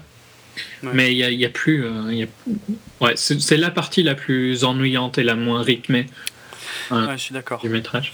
Je, suis d'accord, c'est euh, c'est un peu, c'est clairement le passage le plus faible euh, parce que là, ça devient un peu gros que ce soit Ed Gein qui emmène Hitchcock dans la salle de bain pour lui montrer le sable par terre et tout machin. Bon, en gros, Hitchcock imagine qu'ils ont une relation, quoi, hein, qu'elle est entre. Oui, oui, clairement. On, on, voit quand même quelques passages du, du tournage de, de, Psychose, notamment euh, une scène qui est l'une des rares qui montre le, le Hitchcock comme il pouvait être parfois le plus détestable sur les tournages. On voit euh, donc euh, Janet Lee, Scarlett Johansson, qui est en train de tourner euh, la scène où elle est, elle est en train de conduire en fait, et elle, ne parle pas. Hein. et il y a Hitchcock qui lui est, prêt, enfin face à elle, et qui lui dit en fait, qui, lui dit des tas de choses pour influencer son jeu. Mm et ses expressions et en fait il, à un moment il commence à devenir de plus en plus graveleux en fait et, euh, et même franchement franchement dégueulasse quoi il y a une autre scène aussi de la douche hein, qui est assez euh, ouais mais alors celle-là elle est amenée euh, différemment et en plus celle-ci est pas très réaliste par rapport à la réalité celle de la douche ou celle de la voiture? Celle de la douche, celle de la douche. Hmm. Celle de la voiture, en fait, montre bien... Son attitude un peu difficile, quoi. Ouais, c'est clair, voilà. Euh, qu'on voit que à ce moment-là, mais qui était quand même plus régulier, surtout donc avec ses actrices principales, comme on l'a dit. on le voit aussi espionner, je sais plus quand c'est dans, dans, le film, mais on le voit espionner oui, euh, ouais. Et ben, Vera. C'est vrai. c'est vrai qu'on le voit. euh, ça, c'est un côté qui est plutôt sympa. Enfin, sympa à regarder, hein, parce que on le voit comme une ombre, tu sais. Il, il est, il Ouais. est présent, il écoute vachement aux portes. Enfin, c'est un. Mais je parlais vraiment de quand il espionne par le, le petit trou dans le mur. Oui, oui. Alors bon, ça en plus. Ça, ça- ça- mais ça, je pense que c'est des scènes qui servent uniquement à dire, ben voilà, il était un peu pervers. euh, Oui, voilà, clairement. Mais ça fait aussi un petit parallèle avec Psychose, hein, parce qu'il y a une scène similaire dans Psychose. Quand il, Norman Bates regarde par un petit trou, euh, justement, Janet Lee en Ouais. train de, de se dessaper. Euh, donc, ouais, on, on voit pas que du bon de lui, mais bon, dans l'ensemble, on, on ressent quand même énormément de sympathie Ouais, ouais, pour lui. Hein. Il y a Parce qu'il est, négatifs. il est jamais méchant, quoi. C'est c'est plus comme un enfant, en fait, euh, quand il est méchant. Pour la Ouais, majorité, hein, mais quand, quand il regarde et quand il, quand il espionne un peu ou quand on voit son ombre euh, écouter euh, dans Mm. l'ombre, justement, euh, c'est plus un enfant qui est curieux, je trouve. Ouais. Enfin, un, enfant qui est curieux, je sais pas, parce qu'il y, a- il y a quand même Vera Miles, justement, qui a cette conversation avec euh, Janet Lee, euh, qui- parce que Vera Miles avait déjà eu une expérience hein, dans le passé euh, avec Hitchcock, et euh, elle essaie de mettre en garde Janet Lee en lui disant ouais, fais gaffe quand même, hein, parce que le mec, euh, ok, il est gentil, tout ce que tu veux, machin, mais si tu le laisses faire, en fait, il commence à un petit peu trop se mêler de sa vie, Mm. enfin de ta vie. À contrôler ta vie, quoi. Ouais, ouais. Et, et tout ça, c'est parce que, bon, ben, euh, par le passé, Vera Miles devait euh, avoir un rôle important dans je sais plus quel film, et en fait, elle est, tombée enceinte et elle a quitté un tournage, et puis euh, Hitchcock a pas supporté parce que ça échappait à son contrôle quelque part, en fait. Et donc, il y a, y, a, y a un peu de passif entre Vera Miles et, et Janet Lee, et juste quand elles ont cette conversation-là, en fait, elles entendent un bruit, elles se retournent, et on voit juste l'ombre d'Hitchcock qui se barre. Et euh, ce qui est très bien joué d'ailleurs, Ouais. parce que euh, l'ombre d'Hitchcock est, est presque aussi célèbre que qu'Hitchcock Ouais, lui-même. ouais, clairement. Donc euh, il y a des petites choses de mise en scène qui sont assez malines, euh, pas forcément très fines, mais en tout cas euh, c'est bien trouvé. Mhm. c'était bien, bien vu. C'est léger. hein, ça. Ouais, ouais. Mais euh, donc à part ces, ces petites, scè- ces petits moments marrants, globalement, bah, il y a toute l'histoire d'Alma qui se rend compte qu'au final Whitfield euh, c'est un peu un connard. Quoi. Ouais. On le savait depuis le début du film. C'est aussi ça peut-être Oui. qui, euh, rend son personnage un peu faible. hein. C'est dans le sens où, clair. vu que nous, on, voit bien que c'est un crétin dès le début, Ouais. et elle, elle met euh, une heure à, le voir. Quoi. Mm, mm. Et puis, bah, ils ont comme euh, petite dispute, quoi, mais qui est assez Ouais. vite, euh, assez vite réparée après qu'ils se, se blessent euh, au studio, Oui. il me semble. Oui, c'est ça. Il fait un, il fait un malaise au studio et et en fait, bah d'ailleurs, c'est, elle est encore avec Whitfield à ce moment-là, en fait, hein. Mm. parce que tu sais, il reçoit le coup de fil euh, dans sa baraque sur la plage, comme quoi Hitchcock a fait un malaise. Et, euh, et donc elle, elle, re- elle revient assez vite quoi. Ce qui est un peu débile, hein, soit dit en passant, euh, ça c'est je sais pas un problème d'écriture ou je ne sais quoi, mais euh, plutôt dans le film il y a Whitfield qui, qui dit que personne ne connaît l'existence de cette maison. J'ai remarqué aussi, je sais pas, si- Ouais, je sais pas comment. C'est il- chelou. hein. Ouais. C'est ouais, c'est un peu débile. Bon, ça, j'y j'y ai pas pensé au moment de la scène. j'ai- C'est après que j'y ai pensé, quand j'ai repensé quand il- à son dialogue en fait, et je me suis dit mais attends. D'abord, il dit que personne connaît, et après, on, on l'appelle là pour joindre la femme de Hitchcock. Putain, c'est quand même vachement connu Ouais, finalement. euh, donc ouais, j'ai trouvé que c'était un peu faible, mais bon, je, les, je les zappais, quoi, on va dire. Ouais, ouais, ouais ça, ça va, c'est pas gravissime, c'est un peu bête Ouais. comme, euh, comme erreur. En tout cas, c'est, la première fois que, que Alma revient un peu vers Hitchcock quand il fait ce malaise, et c'est un petit peu après ça en fait qu'ils ont leur scène d'engueulade. euh, Avec le, le sable. Ouais, ouais. Euh, ouais, puis après, donc euh, rapidement après, elle se rend compte que Whitfield, et puis alors elle revient vraiment pour aider Hitchcock à faire, euh, à finir Psycho. Quoi. Ouais, parce que parce qu'ils sont un peu un peu tous les deux dans la merde en fait en plus au même moment. euh, C'est-à-dire que lui, bah, il, il a On n'a pas dit non déjà- plus qu'il a critiqué pas mal le script hein, qu'elle est en train d'écrire. Au Oui, début, il y a une scène où il le critique quand même assez méchamment. Quoi, hein. Putain, c'est clair qu'il va pas à moitié. Et il le fait exprès. Ouais, ouais. Il le fait exprès pour la rendre cinglée. hein. Mais il y va. C'est pas, c'est pas euh, des gentilles attaques, hein, c'est Ah euh, non, putain, non. des attaques de gros connards. Quoi. Hmm. Mais euh, qui a priori semblait relativement justifié parce que même elle reconnaît que c'était assez pourri en fait Ouais, ouais. euh, à la fin. hein. Hmm, hmm. Mais euh, ouais, je crois qu'on il, se passe encore deux trois trucs entre le moment où elle revient quand il a fait son malaise et, où elle, elle va d'ailleurs au studio parce qu'on sur le set hein, ils sont tous complètement largués sans, sans la présence d'Hitchcock et elle, elle, y va en fait pour mettre un peu d'ordre. Et bon la scène passe assez bien parce que là on sent qu'elle est en train de revenir quand même vers lui. Et, mais il faut savoir que dans la réalité euh, Hitchcock a retourné euh, tout ce qui avait été fait ce jour-là, en fait, parce que ça lui plaisait pas du tout.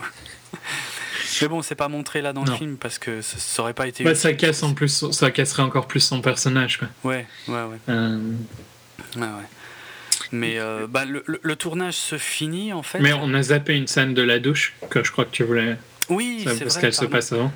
oui, oui, oui, tout à fait. Où tu vois la Bon, déjà, tu sens bien qu'il il est de plus en plus énervé à propos de, de sa femme. De sa femme. Euh, je crois que c'est juste avant et qu'il venait de lui téléphoner et qu'elle a répondu euh, Qu'est-ce que tu as oublié, euh, Whitfield, un truc du style. Oui, c'est vrai, il y, a ce moment-là où il téléphone à sa femme, ouais, et puis elle croit que c'est encore Cook, et puis il est dégoûté, et après, ouais, ouais, c'est vrai. C'est dans ces eaux-là, exact. Ouais, et il va, bah, il y a, y a le, le, tournage de la fameuse scène de la douche, et en fait, on voit, alors, D'ailleurs, euh, par rapport à la réalité, là, il y a pas mal de petites différences parce que, par exemple, euh, pas Anthony Hopkins, qu'est-ce que je raconte euh, Ah, l'acteur Anthony Perkins n'était pas du tout présent lors du tournage des scènes de la douche. C'était que des doublures en fait, parce qu'on on le voit pas, enfin on n'est même pas censé savoir que c'est lui. Mais euh, bref, en parlant que du tournage, de toute façon, il est impossible de le reconnaître à ce moment-là. Et en fait, c'était c'était pas lui, contrairement à là ce qu'on voit dans Hitchcock. Et euh, ce qu'on voit là dans Hitchcock, ouais, c'est un peu étrange, c'est-à-dire qu'il n'est pas content de des réactions en fait de, Janet Lee. Et puis c'est lui qui prend le couteau et qui s'énerve en fait, qui fait semblant de la de la poignarder. en fait, elle, ça la fait flipper à fond. Et, sans, sans avoir de vue de lui, on voit qu'il pète les plombs. Quoi. Ouais, c'est vrai. Euh, et les cris sont bien plus euh, Quoi. Bien plus convaincants, ouais, parce qu'à la fin, il lâche le couteau et il dit Bon, bah, c'est bon, on la garde. et euh, bon, ça par contre, c'est pas du tout. je comprends là à quoi sert cette scène dans ce film, mais elle est absolument pas réaliste. Le, le, tournage de la scène de la douche a duré, je crois, une bonne semaine dans la réalité. Et euh, avec euh, Janet Lee euh, pour les plans où on voit sa tête mais pas seulement en fait il y, a eu d'autres d'autres jeunes femmes qui acceptaient un peu plus facilement de se dénuder hein, face à des équipes de tournage et tout. Et après ils ont grugé en fait la censure avec en collant des, des, des choses couleur chair sur les actrices en fait pour pas qu'on et puis après lui il a monté ça dans des, tas de plans très rapides en fait mm. euh, mais ça a été une scène extrêmement complexe à tourner et qui a pas été euh, faite euh, un peu à l'arrache comme on dirait là en fait ouais non c'est on se doute bien de toute façon c'est la scène du film quoi donc c'est une, une, scène qui il y a aussi un moment clé où il parle de musique hein, plus tard quand ils font le euh, mais c'est une des scènes du cinéma qui sert de la montée en puissance d'une. La musique qui sert à monter en puissance, c'est Psycho qui l'a inventé, quoi, quasiment. Ah ouais, c'est clair, c'est clair, c'est vrai, notamment. Donc cette scène, elle est euh, tellement importante pour le cinéma. C'est vrai qu'ils auraient pu s'attarder un peu plus longtemps, mais je trouve pas qu'elle, qu'elle ça rende mal dans le film. Je trouve que ça. Non, non, c'est, pas choquant, mais c'est quand on sait comment ça a vraiment été tourné que voilà, là, ça paraît un peu bizarre. Mais, mais encore une fois, je comprends à quoi ça sert ici, en fait. Mm. C'est vraiment pour exprimer la frustration de, d'Hitchcock et puis. Euh, pour montrer en quelque sorte qu'il a utilisé ça euh, sur le tournage de Psychose, euh, ce qui n'est peut-être pas forcément avéré d'ailleurs, mais parce que je suis même pas sûr que la romance entre Alma et Cook euh, ait existé dans la réalité. Hein, bah, au final, il n'y en a même pas de romance. Hein si, si, on regarde. Enfin, de romance, oui, oui, de romance. Après, je, voulais dire juste l'histoire. quoi. Oui, je sais pas non plus. Je crois pas. Il me semble... Mais bon, après, je sais pas, peut-être. Peut-être qu'on n'en parlait pas, tu vois, aussi à ce moment-là. Ouais, oui, c'est vrai, mais il me semble pas. Il me semble pas. Mais enfin, on arrive vers la fin. Hein. Ouais, ben en fait, on arrive à un moment où tous les deux sont assez désespérés, puisque d'une part, euh, alors le, tournage de, Psychose est terminé, Et, euh, et, en fait, les projections test, euh, ça va pas du tout. Non. Donc euh, Hitchcock est relativement effondré. Et d'un autre côté, bon, bah, c'est là que Alma se rend compte que l'autre est un gros connard et qu'elle revient à la maison. Ouais. Et qui décide de travailler tous les deux ouais, sur ouais. Re, refaire, remonter le film. Quoi. Remonter le film, ouais. Et là, je trouve que et... c'est une séquence qui est sympa parce que déjà rien que voir, je trouve, des, comment on montait les films avant, c'est marrant. Ouais. Euh, quand on se rend compte, tu vois, la difficulté par rapport à maintenant, quoi. Mmh, mmh. Donc, ouais, clair. pour ça, je trouve que c'est assez fun. Et euh, puis, tu vois, des, des... encore une fois, il y a de l'interaction entre eux, et c'est là où il est le plus fort, c'est quand il y a une interaction avec quelqu'un d'autre, en particulier Alma ou bien Peggy. Je trouve que c'est celle avec qui il réagit le mieux. Ouais, c'est clair. Parce qu'elles ont une. elles ont quasiment le, le, même statut que lui, quoi. Elles ne, se, elles ne se mettent pas en dessous de lui, en tout cas. Non, c'est vrai. c'est vrai. Elles se permettent toutes les deux de lui donner des ordres et des choses comme ça, et, et lui fait tout ce qu'il peut pour les rendre cinglés. ouais. Tout en obéissant quand même assez gentiment ouais. la plupart du temps. Ouais, ouais, c'est vrai. Donc ça, ça c'est assez génial, quoi. Mais il euh, y, bah, y, a par exemple un moment assez marrant où on voit justement Peggy, euh, la, la, la, secrétaire, l'assistante, qui euh, garde une porte où je, je sais pas si c'est un journaliste qui vient pour voir euh, comment comment se passe le, le, montage du film et elle, elle lui dit mais ouais c'est bon, ça se passe bien et en fait on les entend s'engueuler ouais. à mort de l'autre côté de la porte. C'est pas mal, quoi. Et c'est là qu'il y a notamment donc les discussions sur le fait d'ajouter de la musique. Ouais. Euh, alors ça aussi, c'est beaucoup plus complexe que ce qui est montré là dans ce film. C'est montré en deux secondes, quoi. Hein. Ouais, ouais, ça va quand même très vite. Mais en gros, euh, euh, Hitchcock ne voulait pas de musique à la base, surtout pour la scène de la douche, qui pour lui devait être une scène très, très froide, très crue en fait, et qui, qui, ouais, qu'il a plutôt bien monté, mais il, il manquait quelque chose. Et euh, je pense pas que ce soit Alma dans la réalité qui l'ait convaincu de mettre de la musique. Bon là, par contre, dans le film, c'est le cas. Mais on, en tout cas, c'est là qu'on on, on comprend que, bah, que la musique euh, sauve, enfin pas sauve le truc, mais en, lui donne une dimension euh, toute autre dimension différente. Ouais, ouais, clairement. Euh, enfin, la, la, musique de Psycho, je pense que ça doit être dans les, les bandes son les plus connues. Euh. Ouais, clairement, c'est clair. C'est clair. Bon, bah là, d'ailleurs, en, en, introduction hein, de, de l'émission, vous avez entendu euh, évidemment ce fameux euh, thème de la douche. Et, euh, et puis à la fin de l'émission aussi, je remettrai un, un autre morceau du film que, que, que, je, trouve, que je trouve excellent. Mmh. Donc tout ça a été composé par, par Bernard Herrmann. Et ouais, c'est c'est une bande son cultissime quoi. Ouais. À, à, une époque où on sortait d'ailleurs pas de bande son des films. Hein. euh, il faut savoir que le film est sorti en 60 et que la première euh, BO originale euh, de Psychose qui soit sortie en fait c'est euh, c'est quelque chose qui est sorti en 1970 et que Bernard Herrmann a fait réenregistrer en fait avec un orchestre, je sais plus lequel, mais euh, c'est pas exactement pas la, vraie, la même, ouais, c'est pas celle du film. Et euh, mais pourtant, ouais, c'est, c'est, elle est hyper marquante, elle est géniale. Mais elle s'est plus adaptée au film que. Oui. Enfin, ouais, ouais. Il y a d'ailleurs un mot à propos de la musique, là, euh, dans ce cas, euh, c'est Danny Elfman qui, signe la musique de Hitchcock. Et euh, ça s'entend, ça se reconnaît. En fait, je le savais pas avant de voir le film, et pendant le film, je l'entendais, je me disais, tiens, mais ça c'est trop du Danny Elfman en fait. Et euh, mais d'ailleurs, la, la, partition de Bernard Herrmann, on sent qu'elle a énormément influencé Danny Elfman. Hein. Il y a des choses qui sont très similaires euh, dans la musique de Danny Elfman. Mm. Et par contre, euh, si je peux donner un avis, euh, alors là pour le coup qui va paraître très nerd, mais euh, il y a quand même quelques tout petits bouts de la musique de Danny Elfman là dans Hitchcock qui sonnent un petit peu comme des bouts de ce qu'il avait déjà fait sur le Batman de Tim Burton.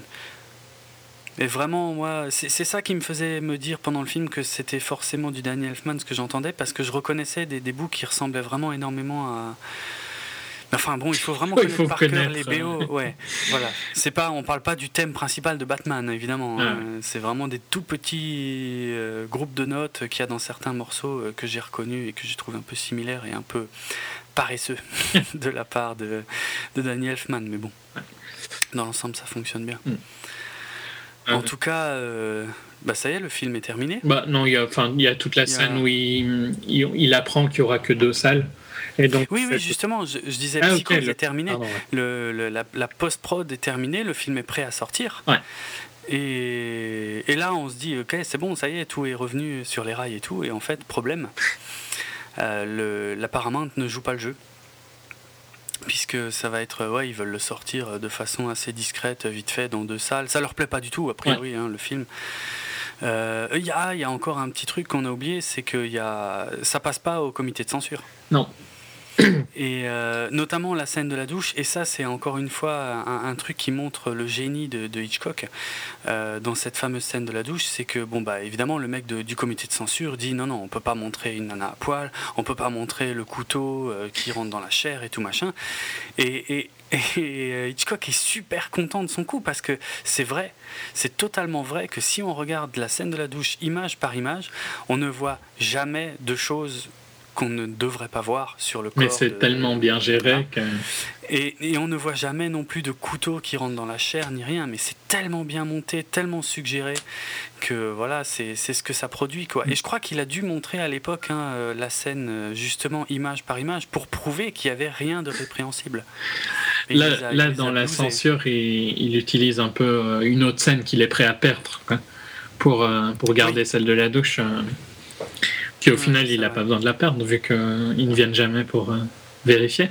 Mais bon, c'est aussi une stratégie, je pense, euh, qu'il utilisait. Quoi. Ouais, c'est clair. Bon, moi, je pensais vraiment que les mecs allaient se pointer hein, pour retourner la scène. Euh, ouais, moi aussi, mais, bon. J'étais surpris qu'ils viennent pas, mais ouais, comme tu dis, c'était sûrement une technique finalement. Quoi. En tout cas, il a tout fait pour garder sa scène de la douche, et bon, il a bien fait. Hein. On, ne le dira jamais assez, c'est une scène cultissime et clé dans l'histoire du cinéma. Mm. Euh, et là, d'ailleurs, ça permet de voir encore une anecdote qui est, qui est réelle, hein, euh, dont j'avais déjà entendu parler, c'est qu'il s'amusait à mettre le, euh, le, cadavre de la mère Bates dans, dans, la loge de Janet Lee, en fait, pour, pour lui faire peur. Ça, c'est véridique. Et il y a aussi un autre détail qu'on voit un peu plus tôt dans le film, mais je crois que c'est quand Alma vient sur le, le, le, plateau, en fait, pour prendre un peu les rênes. Je sais pas si tu as fait gaffe, il y a une chaise où il y a marqué Mrs. Bates, en fait. Ouais. Euh, et, en fait, c'était fait exprès parce que ça faisait partie de, toutes les choses qu'ils avaient fait pour euh, garder le secret. Pour garder le secret, ouais, ouais. Ils avaient fait comme s'il y avait vraiment une Mrs Bates en fait euh, présente. Je crois qu'ils avaient même fait des auditions hein, pour pour Mrs Bates parce que dans un des documentaires que j'ai vu, ils expliquent que et ça, ça renvoie un peu à Argo d'ailleurs, à des choses qu'on voit dans Argo et que voilà à Hollywood tout se sait mm. et que lui, il tenait tellement à, à ce que son sa surprise soit gardée jusqu'au bout que voilà, il a même gérer ça pour faire en sorte que, qu'on croit qu'il y ait vraiment une, une Mrs. Bates. Quoi. C'est génial. Mm. C'est, j'ai trouvé ça génial que ces petits détails-là soient présents. Ouais. Sans, sans qu'ils soient expliqués, mais quand même, mm, euh, mm. enfin pas mentionnés, mais montrés. Ouais, ouais, ouais. Tout à fait. Mais euh, bah ouais, je crois qu'à l'heure là, on est à la scène de, de ce qu'on appellerait le marketing. Euh. Oui, oui, bah, encore un coup de génie de Hitchcock, hein, puisque pour, euh, pour contrebalancer le fait que le studio finalement euh, sort ça de façon très limitée, il a décidé de jouer à fond la carte du marketing en fait, mm. et avec des, mais des idées géniales, des, vraiment des trucs hyper bien trouvés dans le sens avec un règlement en fait euh, adressé au, au, directeur des cinémas qui interdisait formellement d'accepter quiconque dans la salle après le début du film alors que, euh, bah, a priori, c'était relativement courant à l'époque, mm. hein, si ça l'inquiétait à ce point. avec, des, avec un message audio enregistré euh, euh, par, Hitchcock et qui était diffusé D'ailleurs, au cinéma. Hors, hors, du film, je ne sais pas si tu les as eus, mais moi, je crois qu'il en, il en a fait un ou deux, des messages qui font la promo de Hitchcock, ce film-ci, hein, celui dont on parle. Ah où euh, par exemple il dit d'éteindre son téléphone et tout ça, mais dans la voix de euh, dans la voix d'Hitchcock présente. Ah ouais? Avec le, ouais, tu les as, moi je les ai eu une fois, j'en ai eu une un ciné en Belgique et une au ciné aux Pays-Bas. Euh, ah ouais. Elles sont sympas. C'est aussi, tu vois, un marketing différent pour vendre le film qui était une bonne idée, quoi. Qui présentait Hitchcock, tu vois. Enfin, je sais pas si vous, vous avez la même chose, mais nous, on a souvent une, un truc éteignez votre téléphone, tu vois, à la fin, avant, le, avant que le film commence. Euh, bah là, c'est présenté sous une semi-pub, quoi. Donc c'est une pub qui dit. Euh, ça, ça, c'est juste pour euh, l'anecdote qu'ils ont essayé de faire un marketing un peu original. Oh, c'est marrant. C'est marrant. À mon avis, c'est dommage parce qu'il a été pas, pas tellement vu, quoi. Vu que tu vas beaucoup au ciné et que tu l'as pas eu. Bah ouais, non, c'est clair. Remarque, c'est peut-être que uniquement sur les, les teasers en anglais. Donc, euh, Bah ça doit être ça, ouais, parce que j'ai- pour être franc, j'ai même un peu de mal à comprendre. C'est, euh, c'était quoi Il y avait une bande-annonce qui passait à ce moment-là? Euh, tu le voyais dans un studio, Ouais. comme il me semble que tu le vois dans le film, non Dans un studio à la fin? Euh, tu le vois pas enregistrer euh, Si, le si, message? c'est vrai. Oui. Ben, exactement la même chose, c'est juste que le message changeait quoi. D'accord. Donc euh, c'était euh, à la place de, je sais plus exactement ce qu'il dit dans le film, mais là c'était, euh, enfin un, un truc typique de éteign- au final c'était éteignez votre téléphone quoi. Ouais, ouais. Mais c'était bien fait, ça durait, je sais pas, 30, 40, une minute peut-être, avec quelques petites références à Hitchcock, et puis il disait ça. C'était une bonne idée, quoi, parce que tu Ouais, vois, le, le son marrant. est joli, sa voix est sympa. euh, Mm. T'entends Hitchcock, quoi. D'accord. Parce que le, c'est- le- le trailer d'Hitchcock euh, en VO, moi je l'ai vu une paire de fois et euh, ouais, il y avait. Mais c'est, ouais, ça fait même. Moi, j'ai jamais vu le trailer d'Hitchcock, donc c'est bizarre, tu vois. Ouais. Mais j'ai vu ces trucs-là, euh, je, je sais plus où je l'ai vu, attends, j'essaie de. Ouais, je l'ai vu à, à Maastricht et à Hasselt, je crois. Mais bon, voilà, dans deux cas, des, des- à Maastricht, les trailers euh, sont en anglais ou en néerlandais, c'est un film néerlandais. Ouais, en néerlandais, c'est un film néerlandais, forcément. Mhm. Et, euh, et à Hasselt, ben, c'est ouais, pareil, les, les, euh, les trailers sont souvent en anglais. Quoi, En Donc, anglais, c'est ouais. pour ça que peut-être que toi, dans ton ciné, euh, ils passent pas les trucs. Bah là, en l'occurrence, ça c'est le, le- le ciné où je peux voir les films en VOST et puis le trailer, je l'ai vu en VOST à chaque fois, mais bon. Peut-être que je sais pas. Enfin, je saurais pas expliquer. hein, Peut-être que c'était avec un type de un groupe, hein, tu vois. Peut-être ouais, que c'était ouais, fait pour. euh, Non, bah, c'est- je trouve ça une super bonne idée puisque ça fait vraiment écho à, ouais, à ce qu'il a fait à l'époque, qui était en tout cas euh, super génial parce qu'il, en fait, c'était Ouais. du teasing, mais, mais énorme en fait ce qu'il a fait. Et- créer du buzz, hein. C'est Ah ouais. créer du buzz euh, de rien, quoi. Ouais, c'est clair. Non, c'est absolument génial. Il y avait même, on voit vite fait dans le film qu'il trimballe des, hum, comment, des, des cartons avec la silhouette d'Hitchcock, avec tout un texte aussi. Et euh, ouais, tout ça, ça a vraiment existé. Quoi. Il les foutait à l'entrée des, des cinémas et tout. Parce que oui, le, le film a eu une, une sortie très limitée au début, mais ça a fait tellement de bruit que finalement, il est sorti. Ils ont été obligés, quoi. Ouais. Bon. Ouais. Ouais, ouais. En tout cas, euh, ben, on, on arrive à l'une des toutes dernières scènes du film, qui est la, la première en fait euh, du film, ou l'une des premières. Bon, ça doit être la première. Oui, c'est la première. Euh, et ce moment, euh, ce moment génial, je trouve, j'ai vraiment trouvé que c'était une scène sublime, hein, où, euh, où Hitchcock est dans l'entrée du cinéma. Donc Mm. derrière les portes, alors il regarde, d'abord il jette un coup d'œil hein, dans la salle, il regarde un peu les gens, les réactions des gens, et puis quand on arrive à proximité de la scène de la douche, là il ferme la porte et il écoute. Ouais. Et euh, c'est génial, c'est vraiment une scène excellente, quoi. Une de mes préférées du film de loin, quoi, parce que on voit qu'il connaît par cœur le rythme de la musique et de, de, de ce qu'on voit à l'écran. Et il danse en fait et, euh, et il s'éclate euh, d'entendre les gens qui hurlent quoi. Ouais, il fait une gestuelle. euh. Ouais ouais. Moi, je m'attendais, je sais pas pourquoi, je m'attendais à ce que des gens sortent. Ah mais, ouais. euh, Ouais, je savais pas où, c'est- où il voulait en venir hein, avec ce moment-là. mais ça, ça rend bien comme ça. Hein. Hum, hum, C'est vraiment super sympa. Ouais, c'est clair. C'est clair. Moi, en tout cas, euh, d'ailleurs, euh, au, sujet de cette première du film, euh, tout le décor qu'on voit avec la file d'attente à l'extérieur du cinéma et tout, c'est recréé à, à l'identique total de, des images de la, de la véritable première. hein. Ça, j'ai Mm. trouvé ça génial. Bon, faut, faut connaître, hein, faut, faut Ouais. avoir les images en tête, mais c'est super bien fait, quoi. Donc, il y a quand même un boulot de dingue derrière ce film. Qui est donc encore une fois trop injustement critiqué, je trouve, euh, pour sa légèreté euh, apparente seulement, parce qu'il y, a- il y a vraiment un boulot de fou, quoi. Ouais. Beaucoup de détails. À mon avis, c'est ouais, ça doit être les attentes des gens en fait qui étaient. euh, Et nous, vu qu'on Ouais. avait une mauvaise, une attente assez légère du fait Oui. qu'on avait entendu tout ça, bah ça nous a beaucoup plus plu. Ouais. Et euh, ceux qui s'attendaient à une vraie euh, biographie, à la, je sais pas moi, Walk the Line, un truc vraiment qui parlait de toute la vie d'Hitchcock, Hum, hum. c'est sûr qu'ils peuvent être déçus que ce Ouais, soit aussi. Oui, c'est clair.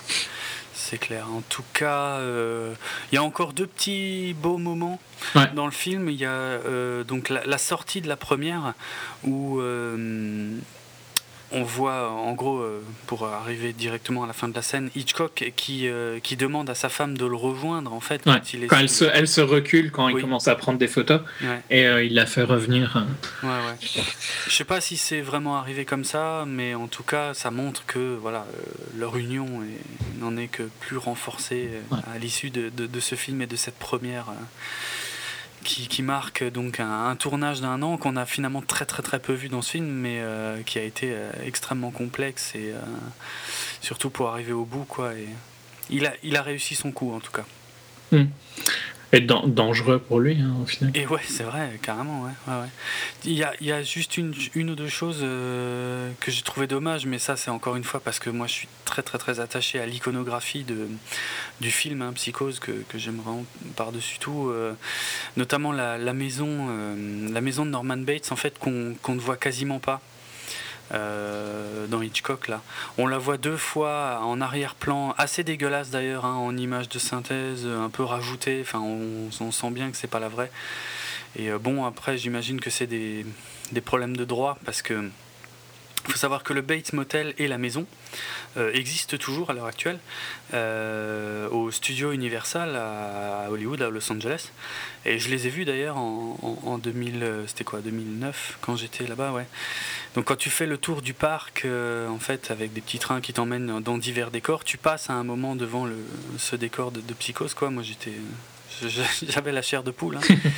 quand j'ai vu ce truc là c'est génial. Mais là c'est vrai qu'on voit pas bah, parce que c'est un film euh, Hitchcock c'est un film Fox en fait. Et puis bon bah, le décor est, est chez Universal. Donc euh, voilà. Ça explique peut-être cela mais j'ai trouvé ça dommage que, que ouais, qu'on voit pas plus la maison. Parce que voilà après après Norman Bates moi je suis vraiment euh, la maison de Norman Bates m'a toujours fait froid dans le dos en fait. Et l'hôtel aussi quand même et l'hôtel un peu aussi, ouais, mais je trouve que c'est vraiment la, la, maison et sa position et son style qui sont euh, quand même très particuliers. Et, euh, moi, il y, a des, y a des maisons, en fait, euh, quand je les vois, je, je, me dis tout de suite, oh putain, on dirait la maison de Norman Bates. et tu vas voir dedans si c'est... non. c'est là qu'un jour, tu vas toquer à la porte et il aura une ceinture téton. tu vas courir dans l'autre sens. Ouais, c'est clair. Euh, non, mais voilà, j'ai trouvé ça dommage qu'on voit pas, qu'on voit pas ça. Mais on... bah, c'est un peu, on peut toujours critiquer de toute façon l'attitude des studios de pas vouloir. Ouais, ouais. Mais bon, c'est pas gravissime. Donc une fois, encore une fois, c'est pas un film qui, qui, ne fait que raconter le tournage de Psychose. Donc c'est pas mm. voilà. Puis comme dit, hein, la maison, bah, elle, est, toujours là. Hein. Il suffit, bah, il suffit d'aller au studio Universal à l'autre bout du monde pour les voir. Mais voilà, ils sont toujours. Euh, il y a la dernière scène. Hein, la dernière scène, ouais, très maligne, puisque euh, on reprend le, le, principe de la scène d'ouverture, c'est-à-dire qu'on est, dans, on est dans un épisode hein, de, de, la série Alfred Et il casse le quatrième mur, quoi, donc il nous parle vraiment directement. Ouais, ouais, Bah, comme dans sa série. Hein, il comme dans la série. Au, spectateur, et euh, il y avait une intro, une conclusion, et puis là, sa conclusion, bon, ben, en gros, je sais plus exactement ce qu'il dit, à part un truc qui est marrant. Mais en gros, je crois qu'il dit bon bah voilà, en gros ouais, c'est comme ça que ça s'est passé, euh, machin. Qui, bah, il, adresse que, enfin, il, dit que l'audience a adoré Psycho et que c'est un des mm. points forts de sa carrière, et qui demande, qu'il a aucune idée de ce qu'il va faire.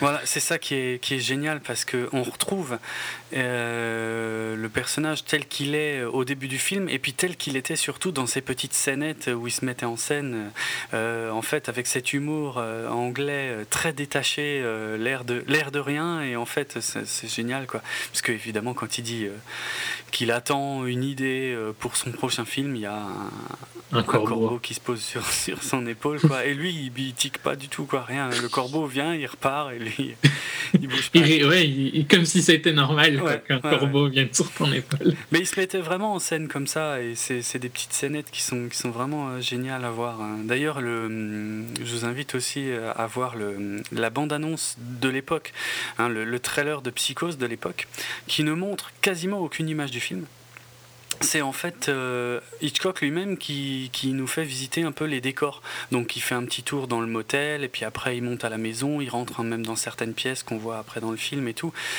Et il, est génial parce qu'il raconte un peu n'importe quoi en fait. Il, il, arrête pas de dire là, là il s'est passé des trucs, mais et puis et puis il s'arrête, il dit ouais non mais enfin bon, je peux pas, je peux pas en parler. il fait ça tout le temps avec son petit air de pas y toucher et tout, c'est génial. Et donc voilà, on est exactement dans le même esprit et c'était c'était bien vu comme façon de finir le film. Hmm. Ouais non, c'était très une bonne idée quoi. Ouais. Euh, ah, voilà, je crois qu'on est au bout hein, euh, de, de, Hitchcock et de, et de cette émission. Donc, euh, encore une fois, super film. Hein. Moi, je me jetterai dessus en DVD. Mais encore une fois, je pense qu'il faut quand même être un peu intéressé par le par l'artiste, on va dire, et sa carrière parce que sinon c'est pas non plus une histoire euh, vraiment passionnante. Hein. Si on connaît, non. si on connaît pas le truc. Il euh. faut être intéressé et l'idéal ce serait même d'être intéressé, mais pas spécialement connaître beaucoup, quoi. Juste oui, vrai. avoir un intérêt sur Hitchcock et sur euh, Psycho, sans être un. Enfin, on a, on a un peu. Moi, Psycho, c'est pas mon préféré de. On l'a dit au début, je sais plus si on l'a dit aussi, je l'ai dit avant. moi, c'est Rear Window, mon préféré, qui est un peu plus vieux. Euh, donc j'aime bien Psycho, je l'ai vu, euh, je l'ai vu plusieurs fois euh, et j'ai dû l'étudier parce que bon, c'est un film important, mais j'ai pas cherché à savoir tout ce qui était autour de Psycho à part les trucs basiques comme ce qu'il a apporté au cinéma après, l'influence qu'a eu Hitchcock sur certains cinéastes de nos sa manière de, de, filmer les plans et tout ça. Mais je ne connaissais pas toute l'histoire et j'ai appris deux trois trucs que, que je connaissais pas quoi sur, euh, autour du film.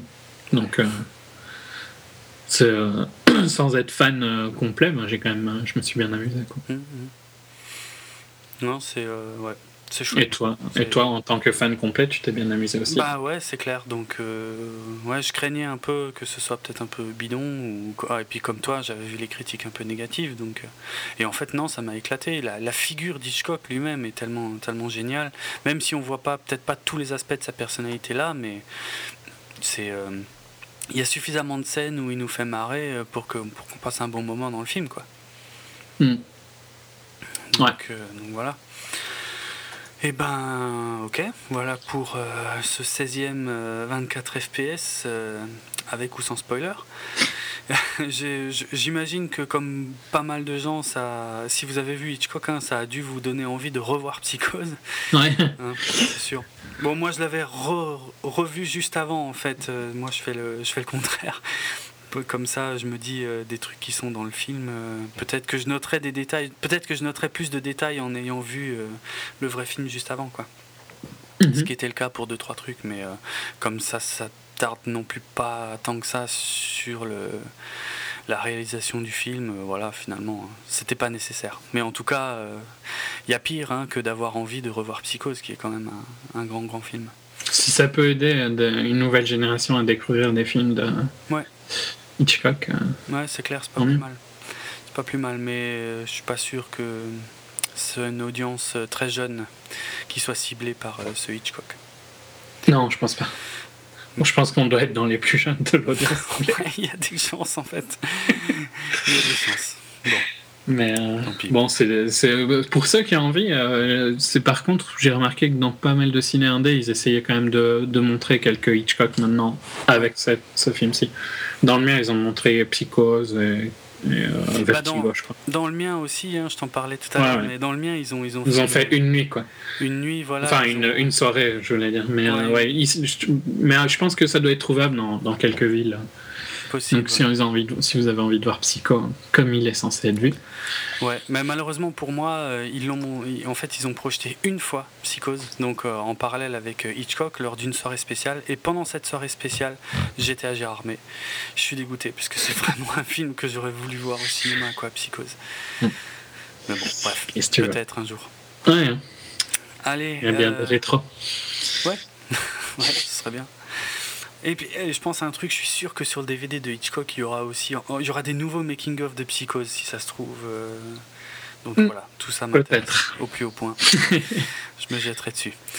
Allez, euh, donc euh, notre émission là, 24 FPS, ben, vous, l'avez, vous pouvez la retrouver sur le site bipod.be.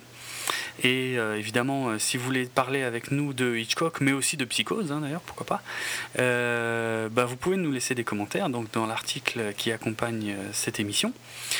Euh, quoi d'autre euh, Je sais pas trop quand ça va être publié, mais enfin on peut quand même dire un mot sur l'épisode spécial de encore 5 minutes là euh, par rapport à l'événement euh, Sony.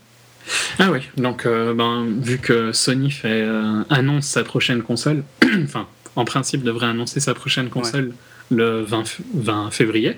Mhm. On fera sûrement un épisode spécial, enfin non, c'est sûr, on fera un épisode spécial euh, dans encore 5 minutes qui revient sur la conférence et qui sera disponible probablement le 21. 21 ou le 22 en fonction de quand on, quand on enregistre. Quoi. Ok. Donc voilà, si vous avez euh, envie de voir. À retrouver sur bipod.be. Hein, donc, ouais, euh, Tout, ça, tout ça est au même endroit, au même titre que, que Télécom, hein, dans lequel Julien et moi intervenons également régulièrement sur l'actualité tech en général. Donc voilà, ça c'est pour euh, les podcasts euh, Bipod euh, d'une manière générale. Et puis bah, sinon moi à titre personnel, vous pouvez me suivre sur Twitter, c'est le compte @dravenardrock qui s'écrit D-R-A-V-E-N-A-R-D-R-O-K. J'ai mon blog ciné la plupart du temps. pardon, qui s'appelle dravensword.net, donc sur lequel vous pouvez voir des bandes annonces, des critiques de films, des trucs comme ça des news de temps en temps. Et euh, je vous invite d'une manière plus général, je crois que ça fait au moins 4 fois que je dis plus général là depuis seulement 30 secondes. Mais euh, je vous invite euh, à, à, vous rendre sur euh, iTunes ou sur podcastfrance.fr pour laisser des commentaires sur, bah, ici en l'occurrence hein, sur 24 FPS, mais vous pouvez le faire pour d'autres podcasts. Vous pouvez laisser des commentaires et des notes sous forme d'étoiles. Vous en mettez autant que vous voulez. Hein, 20 Ouais, 20. Pourquoi pas? Ça me semble être un bon chiffre. Et euh, a priori, euh, la dernière fois que j'avais parlé de ça d'ailleurs dans les épisodes sur Django et Zero Dark Thirty, en fait, il se trouve que sur le site Podcast France, en fait, le plugin qui permettait de mettre des étoiles avait été désactivé euh, parce qu'il y avait un petit, il y avait un petit souci technique. Mais je crois que c'est revenu. En tout cas, je que, c'est revenu. Ouais, je crois que l'Arnouf a trouvé un nouveau système, donc voilà, ça devrait de nouveau être disponible quand vous écoutez cette émission et donc euh, voilà, et puis podcastfrance.fr euh, que je vous invite euh, fortement à aller visiter si vous cherchez un, podcast sur un, podcast francophone, parce qu'il n'y a que des podcasts francophones, sur, un, sur une thématique bien précise, ben, franchement c'est la façon la plus facile et rapide de, trouver des, podcasts, quoi, aussi bien audio que, vidéo. Donc voilà, merci à lui pour son boulot et, et pour ses commentaires d'ailleurs qu'on a de temps en temps, par exemple, sur Twitter. Voilà euh, pour cette émission-là. Quelque chose à ajouter? Non, hein, je pense que notre prochain, notre prochain 24 FPS sera plus trollesque. Ouais, ouais, c'est vrai. C'est vrai. Si ça vous manque, euh, on sera méchant dans pas longtemps. Ouais, c'est clair. C'est clair. En attendant, euh, après ce petit teasing. Euh, tel que nous l'a appris euh, Hitchcock, euh, et ben mater des films et puis on se retrouve très bientôt. Et je vous laisse avec l'une des musiques de Bernard Herrmann, l'autre musique que je trouve extrêmement célèbre, hein, qu'on peut entendre dans Psychose, c'est la, fameuse musique quand, Janet Lee conduit dans sa voiture et pense à, des tas de choses. C'est un, thème hyper célèbre que peut-être même certaines personnes connaissent et savent pas que ça vient de Psychose, parce que c'est pas exactement le, même morceau que dans la scène de la douche. voilà, allez, ciao à tous et à bientôt. Salut.